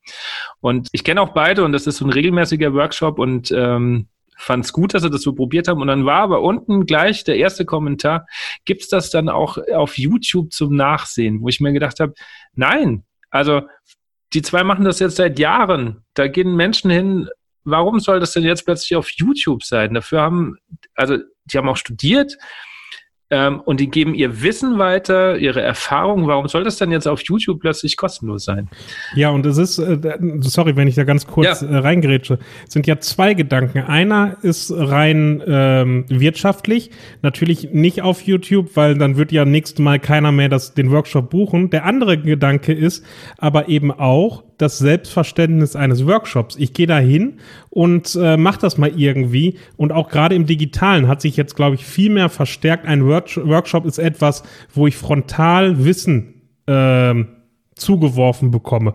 Und genau dem soll es ja nicht sein. Und genau. eigentlich müsste man ja dahin kommen zu sagen, ein Workshop ist ein wirklicher Workshop, also eine wirkliche ähm, Werkstatt, wo man zusammenarbeitet und jeder ja. ist anders, jeder Workshop. Genau. Und diese Selbstverständlichkeit des Frontalen ist das verschiebt sich jetzt, glaube ich, schon sehr zu, dass das wieder, also ich sag mal, frontal, ähm, Frontalgeschichten sind jetzt, glaube ich, wieder auf einmal stärker im Kommen, obwohl das nicht sein sollte, ja, meiner pädagogischen Grundhaltung äh, ja. her. Aus dem Zeitgeist natürlich äh, geschuldet. Ja, aber wenn ich möchte, kann ich ja auch Möglichkeiten finden, einen wirklichen Workshop auch digital zu machen, ohne Vorlesungscharakter. Aber was gar nicht, was gar nicht mit dem Schlagwerk zu tun hat, sondern genau das, was du sagtest, ähm, was du sagtest eben, diese, diese Selbstverständlichkeit, die dahinter ist. Wenn, wenn es schon digital macht, dann, dann schmeißt es doch auch direkt äh, in YouTube rein. Genau. Und die zweite Sache ähm, zur, zur Wertigkeit für Musik. Ähm, ich habe letzte Woche oder vor zwei Wochen war es, habe ich mit einer neunten Klasse ein kleines Rollenspiel gemacht. Ähm, wir haben erstmal generell darüber gesprochen, was, wo sie sich in ein paar Jahren sehen, was sie verdienen wollen. Dann haben, haben wir mal geguckt, wie hoch sind denn Lebenskosten ähm, und so. Und dann sind sie erstmal erschrocken, wie viel am Schluss übrig bleibt. Das war Nummer eins. Und dann haben wir ein Rollenspiel gemacht, äh, ausgehend von verschiedenen Musikern. Dann auch Streaming-Angebot, was dann eigentlich unterm Strich rauskommt. Und dann ist ganz vielen erstmal aufgefallen, oh, das ist ja gar nicht so toll irgendwie, wenn ich da, also wie viel, wie viel Klicks ich auf Spotify brauche, damit sich das tatsächlich lohnt, damit ich sagen kann, ich habe ähm, ich habe Geld verdient und ich kann davon leben. Und dann auch die Diskussion einhergehend, okay, ähm, seid ihr denn jetzt, wenn ihr das wisst, bereit, mehr Geld ähm, auszugeben? Dann auch für ein Live-Konzert, weil ihr wisst, dass da hinten dran ähm, ja eine ganze Existenz hängt. Und nicht einfach nur, okay, ich gucke mir den halt an auf der Bühne und beschwere mich dann drüber, dass das Ticket oder das oder die Eintrittskarte halt irgendwie jetzt 10 Euro mehr kostet als noch letztes Jahr. Ähm, das war ganz spannend. Ähm, da aber auch zu sehen, dass es bei einigen hat, hat da echt, glaube ich, ein, ein Prozess angefangen, mal drüber nachzudenken, weil das ja vielen nicht bewusst ist. Und ähm, für einige war das aber auch so ein bisschen, ja gut, da kann ja nichts dafür. Ähm, ist ja jetzt so, so wie es ist, dann, dann, dann konsumiere ich das halt auch. Ähm, und ich bin mir tatsächlich nicht ganz so sicher, ob dieser Denkprozess, ähm, den du vorhin meintest, Melina, wirklich einsetzt, dass wir am Schluss da rauskommen, dass wir sagen, Musik müsste mehr wertgeschätzt werden. Da bin ich mir sehr unschlüssig. Ja, mir fällt dazu spontan ein, ich glaube, da können wir oder man ist ja so von der ersten Musik von den Eltern geprägt und auch irgendwie, irgendwie kommen bei mir bei Musikerbildern eigentlich mehr so diese äh, Reportagen über, über Musiker, die meine Eltern gehört haben. Ich weiß irgendwie nicht warum, aber so ist es so ein bisschen. Was und, war das? Naja, zum Beispiel habe ich äh, sowas wie, jetzt habe ich letztens war doch diese schreckliche Geschichte mit Michael Jackson, was da alles aufgedeckt wurde. Da hatte ich mich vor ein paar Wochen irgendwie mal mit beschäftigt. Und also so diese Bilder von den, ähm, also was für mich da immer dranhängt, ist diese so viele Platten, so viel Geld und ähm, nicht, dass es das heute nicht mehr gibt, aber ich, das Geld wird ja anders generiert und das hast du ja so toll auch mit deinem Beispiel da wahrscheinlich auch gezeigt, im Sinne von, äh, CD ist ja mittlerweile nicht mehr das, womit man Geld verdient und auch in der, wenn wir jetzt mal in die Klassikbranche gehen, und ich weiß nicht, wie es im Jazz ist, aber ich weiß von der Klassikbranche, dass ja die CDs auch von den wirklich großen Namen die holen sich vorher Finanzierungsmöglichkeiten, ähm, die werden dann von ja, von irgendwelchen Firmen und so gesponsert, dass diese CD gepresst wird und am Ende verdienen sie eigentlich nur mit den Konzerten, also nur, ne? Aber deswegen werden natürlich auch die Konzertkarten immer teurer. Und was ich aber eher so höre, ähm, ist, dass man sich eher beschwert, Wahnsinn, die kosten jetzt ja so viel, die Karten im Verhältnis zu damals und dass, glaube ich, irgendwie die Lücke gerade noch nicht geschlossen wird von, ja, weil du für deine Musik gerade so wenig zahlst, bezahlst du dann halt für den Live-Act eigentlich viel, viel mehr am Ende, dass es aber nicht teurer wird, weil ich meine, was hat man für CDs oder Platten oder ne, was, äh, wenn ich mich so, äh, wenn ich so an meinen Vater denke, der so viel CDs und Platten und was weiß ich gekauft hat, ich möchte nicht wissen, was das für, für ein Wert war, der dann da auch in dieser Wand drin stand. Ist die Frage, ob sich das nochmal ändert. Ja. Auf der anderen Seite, äh, den, ich glaube, den, den, wenn du von Michael Jackson sprichst, also der war ja der war ja der erfolgreichste Musiker zu der, zu der Zeit. Und wenn du das mit den heutigen Musikern vergleichst, die so wahnsinnig erfolgreich sind, also ich glaube nicht, dass es denen finanziell schlecht geht. Also ich habe irgendwo habe ich gelesen, dass irgendwie Justin Bieber mit seiner Tour, Welttournee 21 Millionen oder so verdient hat. Also es ist ja nicht so, nur dadurch, dass er jetzt kein Geld mehr verdient durch CDs verkaufen, dem, ich glaube, dem geht's trotzdem noch sehr, sehr gut. Also wenn man, wenn man es mal vergleicht mit diesen, wenn du in dieser Größenkategorie sprichst. Und in den 80er Jahren gab es bestimmt auch Musiker, die auch wenig verdient haben, auch wenig verdient haben, obwohl man zu der damaligen Zeit noch mit äh, Platten und CDs verkaufen noch Geld verdienen konnte. Also wahrscheinlich hat sich ja gar nicht äh, so sehr verändert, sondern eben nur die Art und Weise, wie man eben Geld verdient. Aber gut, ich, kann, ich bin kein BWLer, eigentlich kenne ich mich damit gar nicht aus. Ist einfach nur, einfach nur eine Theorie. Hat, wolltest du, aber Melina, hat, hattest du mich vorhin noch was gefragt, äh, wie, wie frustriert ich bin? Oder war, war die Frage an mich gerichtet? Nee, an euch alle, dass ich so, ähm, kannst du gerne auch Ach noch mal so. was zu sagen im Sinne von, ich habe das Gefühl, dass ich so eine mehrjahrzehntige Frustration jetzt auch noch mal an so einen Gipfel kommt in der, in mhm. der Musikerwelt im Allgemeinen. Ja, ich habe ich hab gerade eben drüber nachgedacht. Also ich, also im Moment, also am Anfang war ich sehr frustriert, weil ähm, ähm, ja die Konzerte halt, die sind einem ja vor der Nase abgesagt worden, die ja im Kalender alle drin standen. Ja, und das ging ja dann sehr, sehr plötzlich. Also ähm, ich kann mich erinnern, dass ich ein, ein Konzert hatte. Ich habe ich hab drei Vereine und ich hätte mit allen drei hätte ich ein, ein Frühjahrskonzert gehabt im März. Und eins hat stattgefunden und zwei nicht. Ja, und das hat schon sehr, sehr, also da, das sitzt tief, das sitzt immer noch tief. Das war schon sehr frustrierend. Das ist dann über das Jahr verteilt ein bisschen besser geworden. Also im Moment bin ich nicht mehr ganz so frustriert. Es geht eigentlich. Ich denke an den Satz, den Jens Spahn gesagt hat. Der hat gesagt, der Spielverderber äh, ist das Virus. So. Und ähm, da kann, da, also da kann man ja machen, was man will. Also es nützt, es nützt, es ist ja dann so der Punkt, da nützt halt auch nichts mehr, frustriert zu sein. Ne? Es ist ja vollkommen klar, warum das so ist. Und wenn ich mir jetzt halt vorstelle, äh, wenn, wenn, ich in, wenn ich in einem Club oder so einen ein Gig hätte oder so, ja, ne, wo sollen denn die Viren halt auch hin? Also das ist ja vollkommen verständlich, dass es nicht stattfindet. Zur Wertschätzung, ja, da ist auch noch ein bisschen Frustration da. Ähm, aber ich muss ganz ehrlich sagen, ich bin eigentlich nicht so überrascht. Also ähm, das hatte ich eigentlich mir vor der Pandemie schon gedacht, dass die Wertschätzung bei Künstlern einfach nicht so hoch ist in unserem Land. Also ich, das hat mich gar nicht so sehr getroffen. Ganz im Gegenteil. Ich fand es eigentlich, ich fand es eher schon lustig, so nach dem Motto, ja, jetzt sieht man es halt mal, jetzt sehen es einfach mal alle so. Sehen einfach mal alle, was, was wir quasi äh, äh, wert sind, quasi so in dem Land. Ähm, ich wollte da kurz noch, ich wollte da kurz noch was sagen, weil oder mal eine kritische Gegenfrage stellen. Ich habe darauf auch überhaupt keine Antwort, aber ich habe ein Buch gelesen über äh, isländische Frauen ging es irgendwie um verschiedene und da ging es aber auch, also die Autorin hat sehr äh, hervorgehoben, was auch für Musikern, weil der Björk auch dabei war, dass sie sozusagen Künstler in Island ja besonders fördern, weil sie auch, glaube ich, vom Staat Unterstützung, regelmäßige Gelder bekommen, um sozusagen die Kunst zu unterstützen. Und ich habe dann, ich, ich weiß noch, ich saß mit dem Buch und dachte mir, das ist ja irgendwie interessant, das ist da sowas, das ist auch eine deutsche Schriftstellerin. Also ich habe gedacht, warum hebt sie das jetzt so stark hervor? Weil im Grunde in Deutschland haben wir ja auch ganz, ganz ähm, unterstützende Einrichtungen für die Musiker, zum Beispiel die KSK. Also das ist ja unfassbar ja. gut. Ich habe eine sehr gute Freundin, Absolut. die ist selbstständig und sie ist nicht Künstlerin.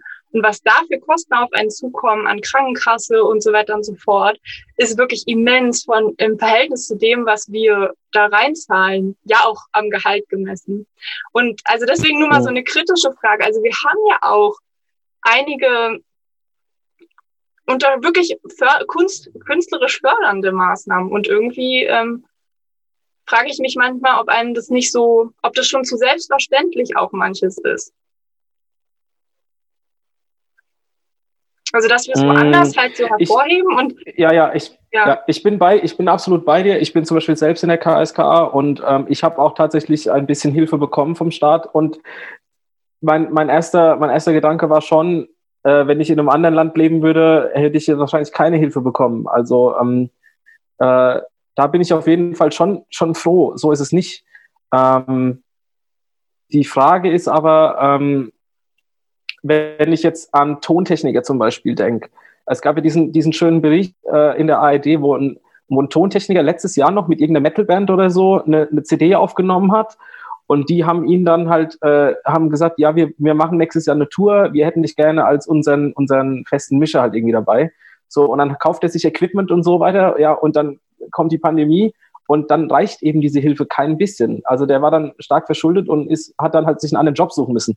Also wenn ich sowas dann halt sehe, dann, dann tut's mir leid. Also dann reicht diese Hilfe, die wir kriegen, also ja bei weitem nicht. Und wenn ich dann allerdings in anderen Bereichen sehe, wie zum Beispiel, was weiß ich, die Lufthansa oder so irgendwas, und dann denke ich mir, dann müssen wir doch, also entweder müssen die auch nichts kriegen oder also es wird dann einfach äh, mit, mit zweierlei Maß gemessen. Und ähm, naja, auf der anderen Seite, ja, es ist, es ist auf der einen Seite muss man froh sein, dass man überhaupt eine Hilfe kriegt. Auf der anderen Seite kann man aber auch sagen, ähm, es ist eigentlich viel zu wenig. Also so sehe ich das. Nein, ich finde ich finde ja auch, also es sind ja beide äh, ich finde ich, ne, es soll jetzt auch gar nicht so hängen bleiben irgendwie. Das ist mir vielleicht auch nochmal wichtig zu sagen, dass ich jetzt sage, alles ist in, Or ist in Ordnung und das ist total ausgeglichen oder so. Das ist ja gar nicht, ähm, mhm. ähm, das ist gar nicht meine Intention gewesen, sondern einfach mal die, äh, die ein bisschen piezige es, es kommt ja auch, es kommt ja auch drauf, genau. Es, es kommt ja auch darauf an, wenn man sich halt auch diese ganzen Einzelfälle anguckt. Also ich meine, äh, wenn, wenn, wenn jemand viel unterrichtet, dann kommt er als, ne, die, dieser Musiker, der eben sehr viel unterrichtet, der kommt natürlich leichter durch die Krise, als jemand, der halt vorher sein Geld mit Gigspielen halt verdient hat. Ähm, also es ist halt auch immer unterschiedlich von Fall zu Fall. Ähm, aber da fand ich es auch ganz interessant, wie neulich Till Brenner bei Anne Will saß und gefragt wurde, wie viele Gigs er in dem Jahr gespielt hat. Und er hat gesagt, genau drei. Und dann hat, und dann hat Anne Will nachgefragt, ja, wie viele wären es denn sonst gewesen? Und da hat er halt gemeint, unzählige wahrscheinlich 150 oder 200, je nachdem. Es entwickelt sich ja auch vieles noch äh, im, während, äh, unter dem Jahr halt so. Und, äh, und nebendran sitzt irgendein Politiker, der sagt, ja, dann müssen wir mal gucken, dass wir euch irgendwie für den November noch irgendwie eine Hilfe zu, also zuspielen oder so. Und ich denke mir, der Politiker hat überhaupt nicht zugehört. Ja, es geht nicht um einen Monat oder so oder um mal eine Hilfe. Es geht darum, dass, dass es wirklich Musiker gibt, die ihre Existenz, die, die, deren Existenz und Schauspieler und Tontechniker und so weiter, die halt krass bedroht ist. Und ich finde, das ist schon ein Problem. Und jetzt neulich hat, neulich hat äh, Frau Merkel in ihrem Videopodcast gesagt, wir wollen nicht äh, die Pandemie, ähm, äh, also wir wollen nicht Gesundheit gegen, ähm, gegen die Wirtschaft ausspielen, wir wollen nicht Gesundheit gegen Bildung ausspielen. Und da schreibe ich beides. Die Schulen sind immer noch offen. Äh, die Wirtschaft leidet an, anscheinend ja dann doch nicht so sehr. Aber sie hat auch gesagt, wir wollen auch nicht äh, die Gesundheit gegen die Kultur aufs Spiel setzen. Und da habe ich mir gedacht, naja, wenn wir mal ganz ehrlich sind, tut es die Politik eigentlich schon. Also ähm, auf der einen Seite wieder verständlich, ja, es ist halt schwierig im Moment mit Konzerten, aber ähm, aus meiner Sicht äh, wird gerade äh, die, die Kultur schon aufs Spiel gesetzt, wenn man halt bedenkt, wie viele Existenzen bedroht sind. Das ist meine Meinung zu dem Thema. Jetzt ist die Stimmung im Arsch. nee, gar nicht. Nee, also ich, ich, ist halt ein schwieriges Thema. Ich glaube, da könnten wir einfach noch fünf Tage reden und äh, wir würden von einem zum anderen kommen. Also auch mhm. wenn, weil du jetzt schon Bildung an, an, ansprichst. Also wir haben in der Schule jeden Tag die Diskussion, ob es nicht geschickter wäre, jetzt ähm, in unserem Fall auf Hybridunterricht, also ein Wechselspiel, ähm, umzustellen. Und wir würden gerne, aber ähm, die Schulaufsicht sagt, nö, äh, Mainz hat noch zu wenig Fälle und äh, auch in der Schule sind noch zu wenig Vorkommnisse. Dann stelle ich mir aber die Frage, müssen wir dann immer warten, bis es soweit ist? Oder wäre es nicht jetzt geschickter, das zu machen? Und dann äh, kommt bei mir tatsächlich der Gedanke auf, ähm, ist das wirklich eine, eine, eine, ähm, eine Bildungs- ähm, Sache, dass jetzt die Schule auf ist, oder ist es nicht doch wirklich eine wirtschaftliche Sache? Steffen nickt so wohlwollend. Du verstehst mich. Ja, ich, ähm, ich, ähm, das ist auch der Grund, warum ich mich gerade ein bisschen rausgehalten habe. Ähm, ähm, für mich ist ja so gesehen äh, der freischaffende Bereich ähm, nur Spaß an der Freude. Ich muss davon nicht leben. Ähm, und dann als Beamter sozusagen äh, sich da einzumischen, finde ich tatsächlich schwierig. Aber ich glaube, das, was man daraus ziehen kann, ist, dass die Krise insofern auch was Gutes haben kann, wenn man was Gutes daraus ziehen möchte, dass genau diese Missstände ja auf dem Tablett präsentiert werden. Äh, davon haben wir im Moment nichts, haben wir in der Bildung nichts, haben wir in der Musik nichts, äh, haben die Leute nichts von, die, ähm, die von der Musik wirklich leben dürfen. Aber die Missstände sind da und sie sind so weit gekommen, dass sie sogar bei Anne Will zu, zu sehen und zu hören sind.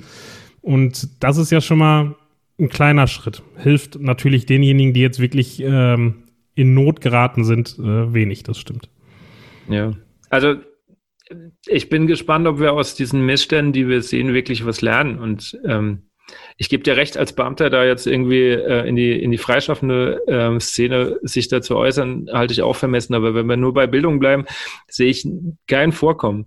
Also vor einem halben Jahr hieß es, wir in, investieren in, in digitale Sachen und ähm, überhaupt. Hast du noch und, nicht dein Dienst-iPad ähm, bekommen? Nein, aber also ich, ich, kann, ich kann ja ganz kurz von unserer Schule berichten. Wir haben im Juni noch ähm, abgestimmt und das ist auch durch, dass wir quasi als mit als Pilotschule in Mainz eine iPad-Schule werden. So, bis wir überhaupt jetzt an die Mittel kommen, also ist vieles ist durchgewunken, aber bis wir an die Mittel kommen, hieß es, naja, wenn wir Glück haben, haben wir Ende des Schuljahres die iPads. Ja, herzlichen Glückwunsch. Also natürlich hat das, ist das ja nochmal eine andere Denke, warum wir das machen.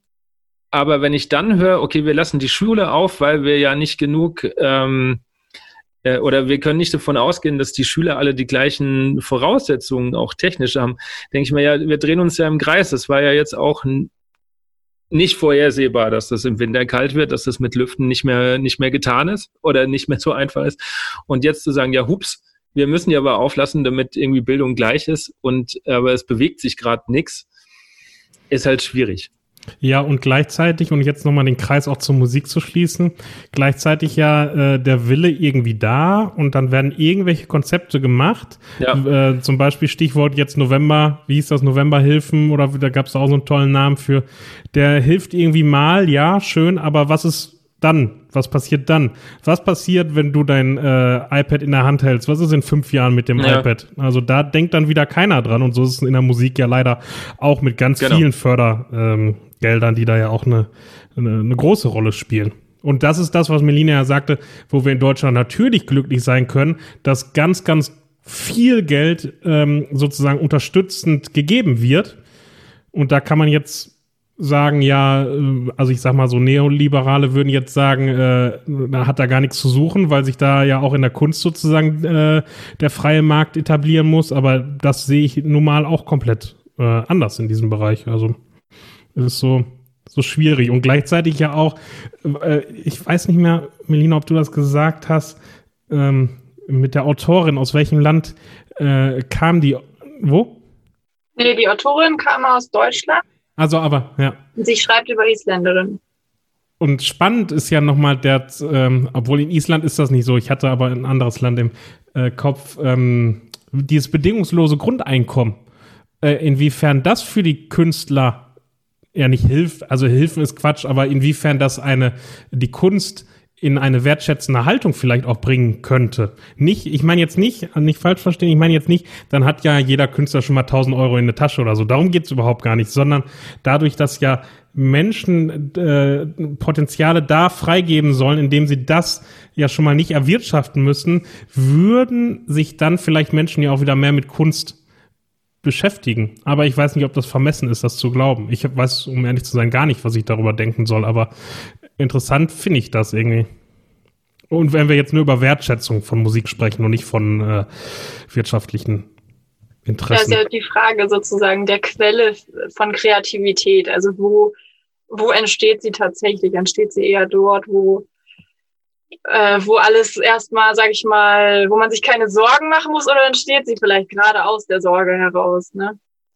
Und ich denke, da ist halt auch nochmal ähm, jetzt in diesen Corona-Zeiten ja auch eine äh, sozusagen äh, Diskrepanz und ich glaube, das ist auch was, was, was, ähm, was vielleicht noch schwieriger, also da, wo die Kluft einfach noch weiter auseinander geht, ist auch zwischen den Festangestellten und den Freischaffenden, weil natürlich die Festangestellten oft gerade äh, weiterhin das Geld bekommen. Und ich meine, von vom für Deutschland gesehen gibt's ja auch danach noch Kultur. Also ich sage das jetzt sozusagen ganz wertfrei. Aber wenn wir einfach mal die Tatsachen sozusagen sagen, unabhängig davon, welche Vielfalt dann möglich ist oder so, ist natürlich so, dass wir ja überall große Konzerthäuser und das alles haben und das auch steht. Also das bleibt ja sowieso. Das ist jetzt eine ganz äh, böse Zusammenfassung des Ganzen, aber ich glaube, der Gedanke ist schon mit drin.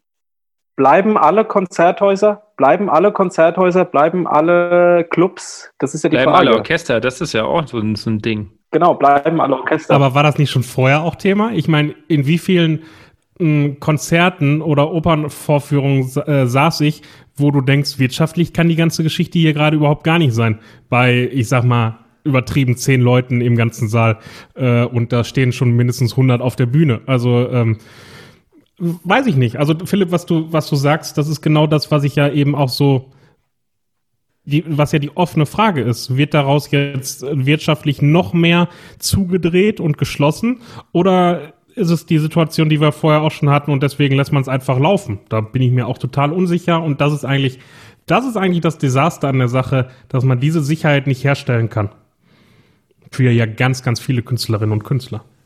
Aber wenn wir einfach jetzt mal nochmal weg von, von Wirtschaftlichkeit und Wertschätzung gehen, ähm, gibt ja auch Länder wie Frankreich, da ist ja einfach auch vom Staat vorgegeben, wie viel Prozent französische Musik im Radio stattfinden muss. Hat ja auch was mit der Wertschätzung eigener Künstler zu tun. Ist es, bei, ist, es, ist es bei uns auch so? Wahrscheinlich nicht, oder?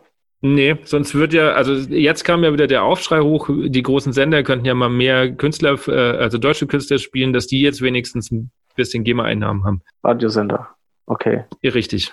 Aha. Also mir wäre das jetzt so unbekannt, dass, dass wir sowas haben. Aber das hat ja auch was mit einer Form von, von Wertschätzung zu tun. Na, oder das liegt noch viel tiefer, wenn wir jetzt mal uns so ein bisschen an Fußball-WM oder so erinnern, ne? So mit Patriotismus, wie weit darf man mhm. den äh, oder was will man den auch in Deutschland zeigen, mit der Geschichte verbunden? Weiß ich nicht, würde mir da so spontan in den Kopf kommen, ne? Also ab ja, da ging es dann los mit, wir hängen alle unsere Fahnen raus. Das war ja, also, das war aber mal ein ganz anderes Bild, was vorher nie ich also ich meine, ich habe jetzt da keine Meinung zu, ob das positiv oder negativ ist, aber es war einfach mal irgendwie was vollkommen eine neue Richtung, Entwicklung, die vorher scheinbar ja irgendwie nicht so hätte man ja vorher auch machen können, war ja irgendwie nicht so drin. Das hat doch das Land, äh, 2006 war das, da hat es doch das Land so vereint.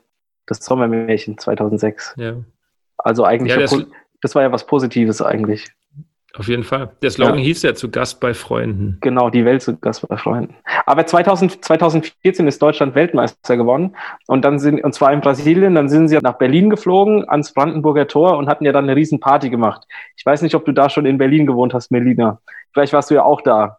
Und da hatten dann die, da haben die dann so ein Lied gesungen, wo sie quasi den Gegner, also quasi Argentinien verhöhnt haben. Und dann ging ja auch schon wieder die Diskussion los. Ähm, das gehört sich nicht, äh, die jetzt haben sie, ne, und dann auf die andere Seite war aber auch, ähm, ja, das kann man ja mal machen, ne, man kann sich ja freuen, wenn man gewonnen hat, ja. und dann ist noch Helene Fischer aufgetreten, also so viel zum Thema äh, deutsche Künstler, also so war das. Also was Fußball betrifft, ja, die Fußballer werden auf jeden Fall sehr, sehr krass wertgeschätzt. Also die können sich, glaube ich, nicht beschweren. Durften ja auch, durften ja auch in der Krise relativ schnell wieder spielen. Bundesliga fand ja wieder statt. Ja, aber das, da sind wir doch. Wenn auch, wenn auch im Lernstadion. ja, aber sind wir doch mal ganz ehrlich, das hat doch auch nur einen wirtschaftlichen Grund. Das hat ja nichts damit zu tun, dass ich jetzt, äh, äh dass Fußball unbedingt weitergeführt werden muss, weil sonst stirbt der Fußball aus. Mhm.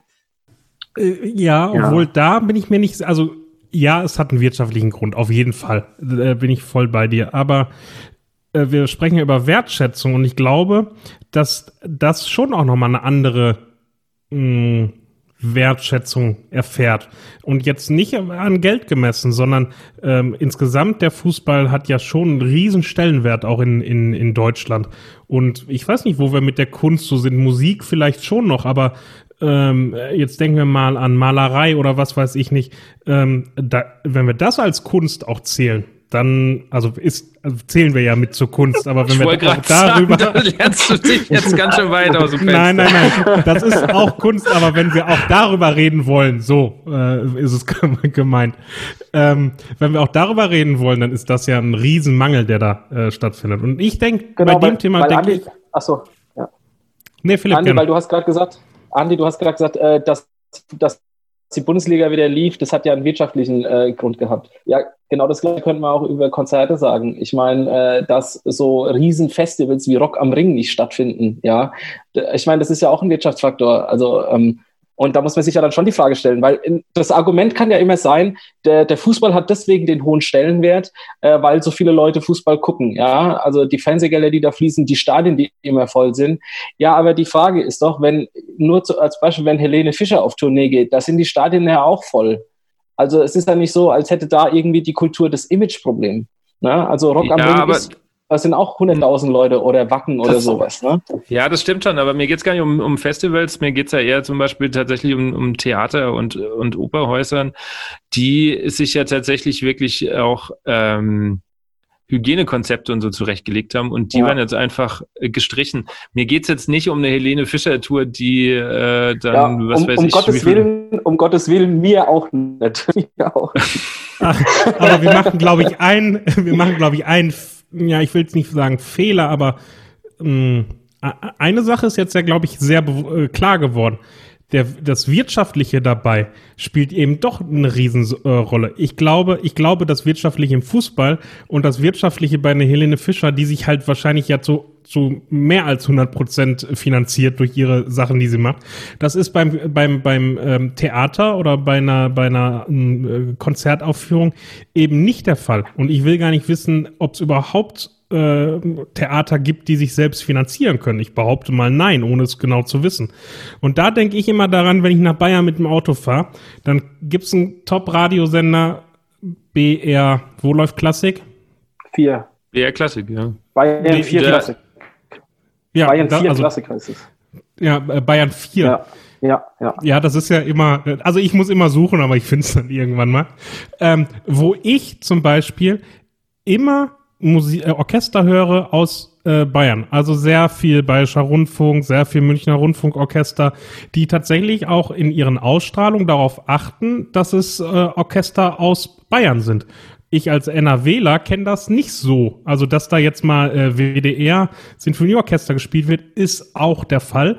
Aber in Bayern kommt mir, kommt mir das immer sehr mh, bewusst vor, dass sie extra jetzt nicht irgendwas nehmen, was gerade günstig ist oder äh, nicht so hohe GEMA-Gebühren oder was weiß ich nicht, sondern äh, wir nehmen jetzt mal äh, unser Orchester. So wie es ja eigentlich auch mal gedacht war, also die Tradition der Rundfunkorchester ja eigentlich ist, ne?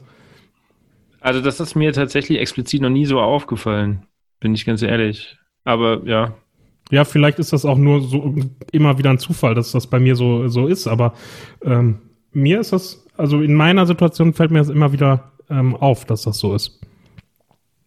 Aber wie gesagt, wenn man da jetzt äh, Statistiken drüber führen würde, wahrscheinlich äh, habe ich Unrecht. Aber es hat eben auch was mit Wertschätzung zu tun. das auf jeden Fall, ja. Ähm, was das Thema auch birgt, Musik in Krisenzeiten, vielleicht können wir das noch äh, äh, auch noch kurz an, anschneiden, ist ja jetzt nicht nur die Krisenzeit jetzt, sondern Musik machen in einer persönlichen Krisenzeit.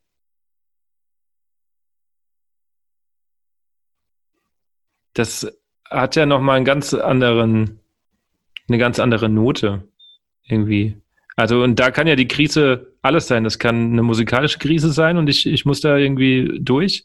Oder es kann eine private, persönliche Krise sein und Musik hilft oder ist vielleicht auch irgendwo lästig, weil man es nicht machen will, weil das zu viele Emotionen wachrüttelt.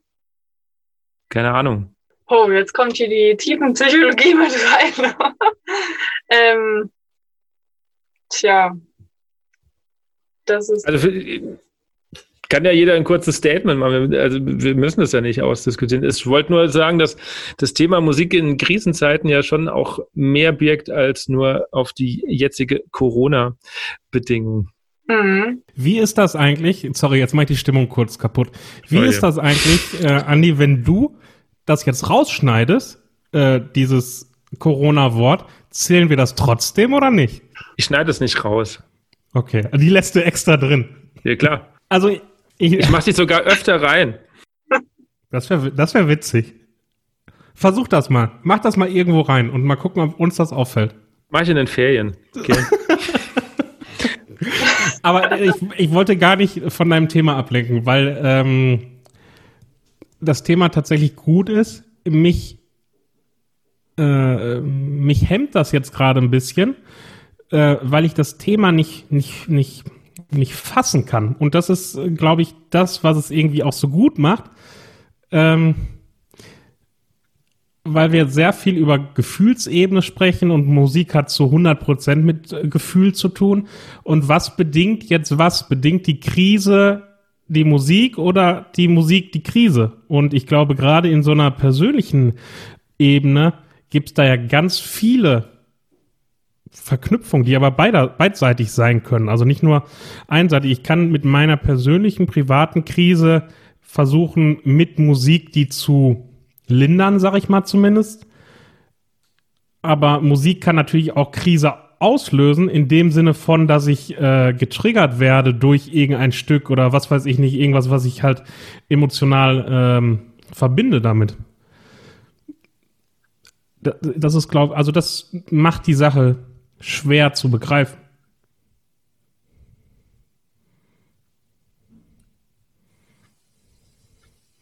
Also mir fällt dazu eigentlich nur spontan ein, dass, glaube ich, Musik schon ermöglicht, ähm, dass man, oder es kann ein ähm, Kanal sein, auch Emotionen, also ist ja ganz klar, man kann damit Emotionen verarbeiten und es kann auch ähm,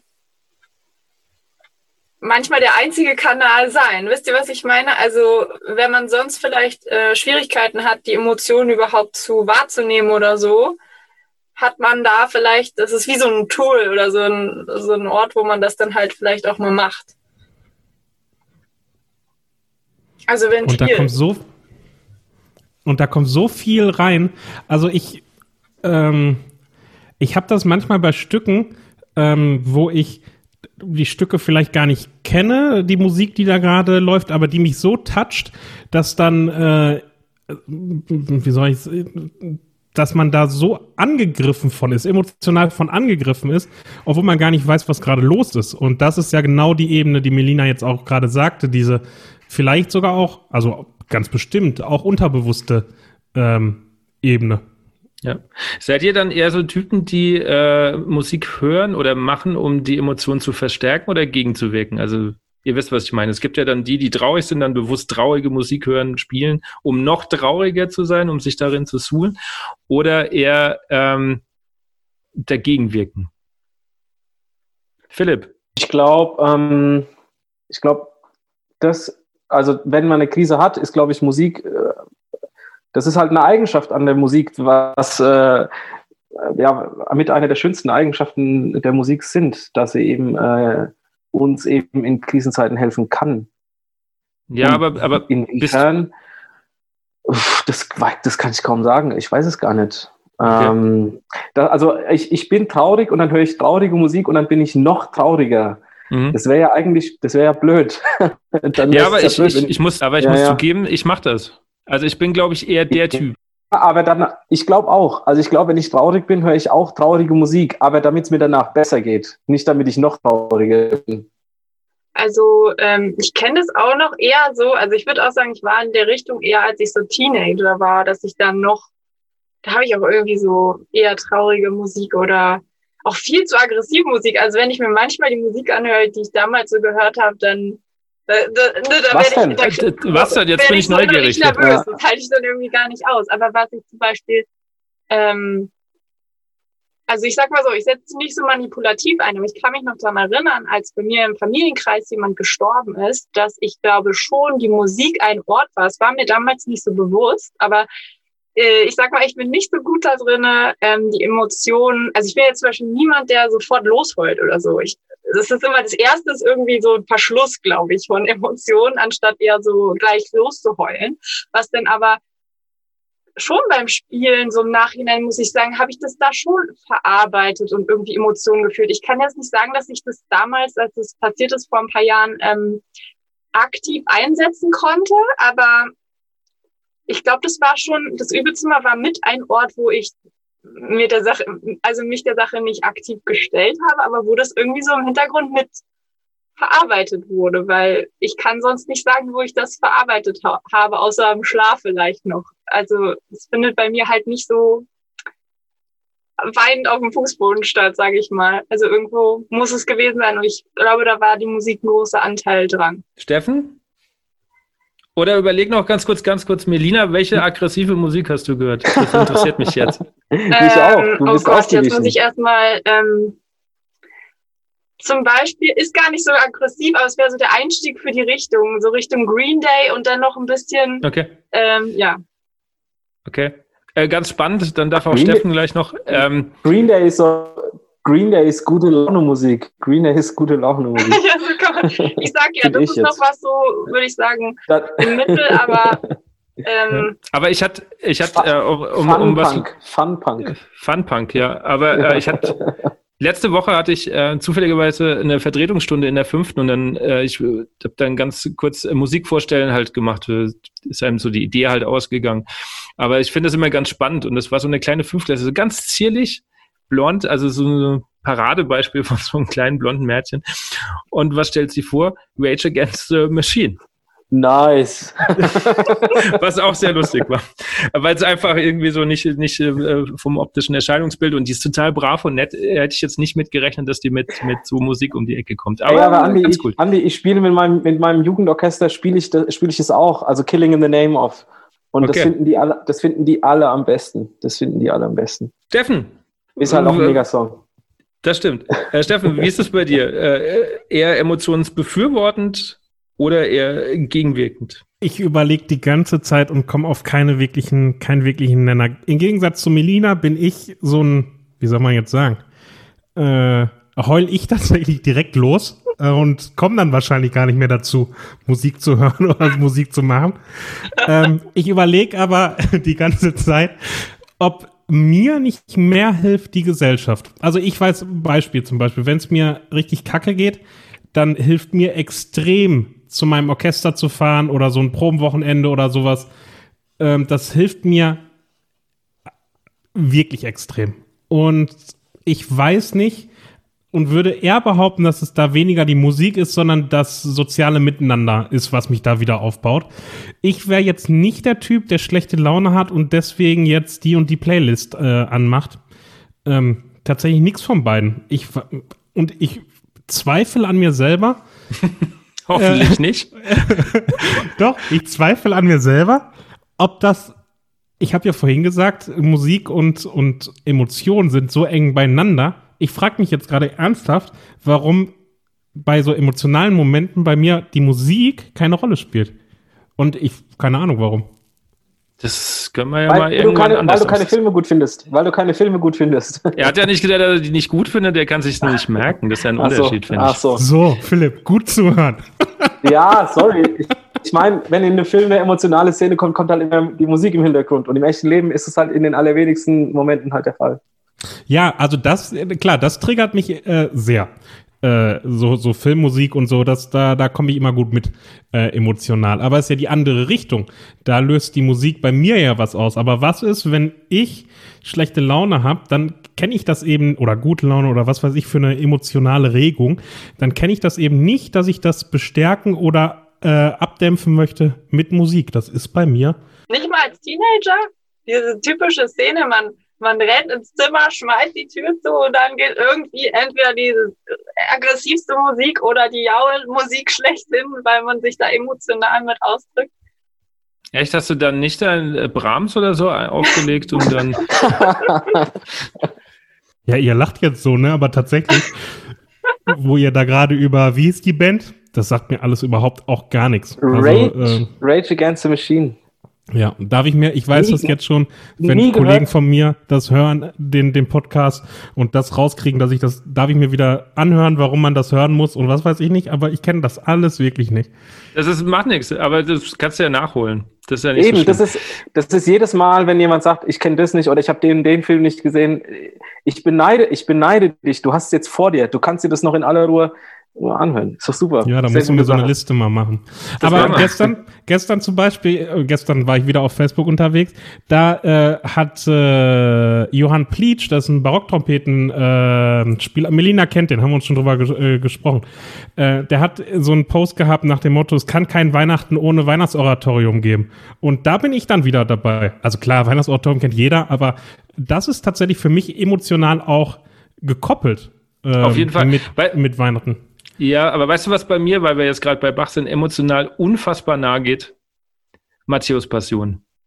Das, Das- geht mir über, zum Beispiel überhaupt gar nicht nach. H-Moll-Messe und so, alles, aber Matthäus kriegt auch keine. Doch, Ja. also unfassbar, aber ich glaube, das liegt daran, dass ich es mal dirigiert habe und da dann meinen emotionalen Zugang gefunden habe. Aber naja, ähm, ich würde gern unglaublich äh, gerne noch viel länger mit euch diskutieren, aber ich glaube, ich muss einen Kaffee holen. Ja. Das ist jetzt frech, dass das von dir ausgeht. Ja. Ist wirklich frech. Ah, Ja, das war die 20. Folge. Wahnsinn, wir sind zweistellig und die 2 ist davor. Wer hätte das vor einem Jahr gedacht? Ich nicht unbedingt. Ich hoffe, euch hat das Konzept dieses Mal gefallen, dass die Thekengespräche rein theoretisch ja unendlich lang gehen, bis das Codewort gesagt wird. Und mich würde interessieren, ob wir das beim nächsten Mal ähm, wieder so machen sollen. Und ähm, ja, ich weiß nicht, man muss das ein bisschen anders organisieren, damit nicht ich derjenige bin, der das äh, Gespräch beendet. Aber ja, da würde mich tatsächlich eure, euer Feedback mal interessieren. Macht das Sinn? Habt ihr da Lust drauf, dass es einmal so eine Folge auch gibt, wo, ja, wo wir über Gott und die Welt plaudern und das vielleicht auch unendlich ist? Oder sagt ihr, nee, das äh, wollt ihr lieber nicht, sondern lieber ein Thema und oder eine gewisse Zeit und dann ist, ist gut.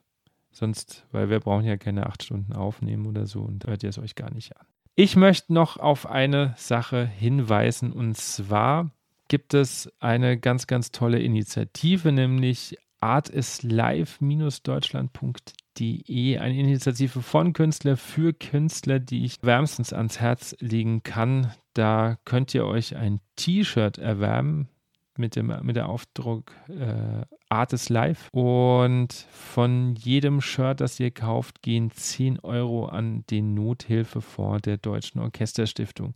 Das heißt, ihr könnt mit einem Kauf von einem T-Shirt die Musikerszene, die ja jetzt im Moment sehr gebeutelt ist, unterstützen.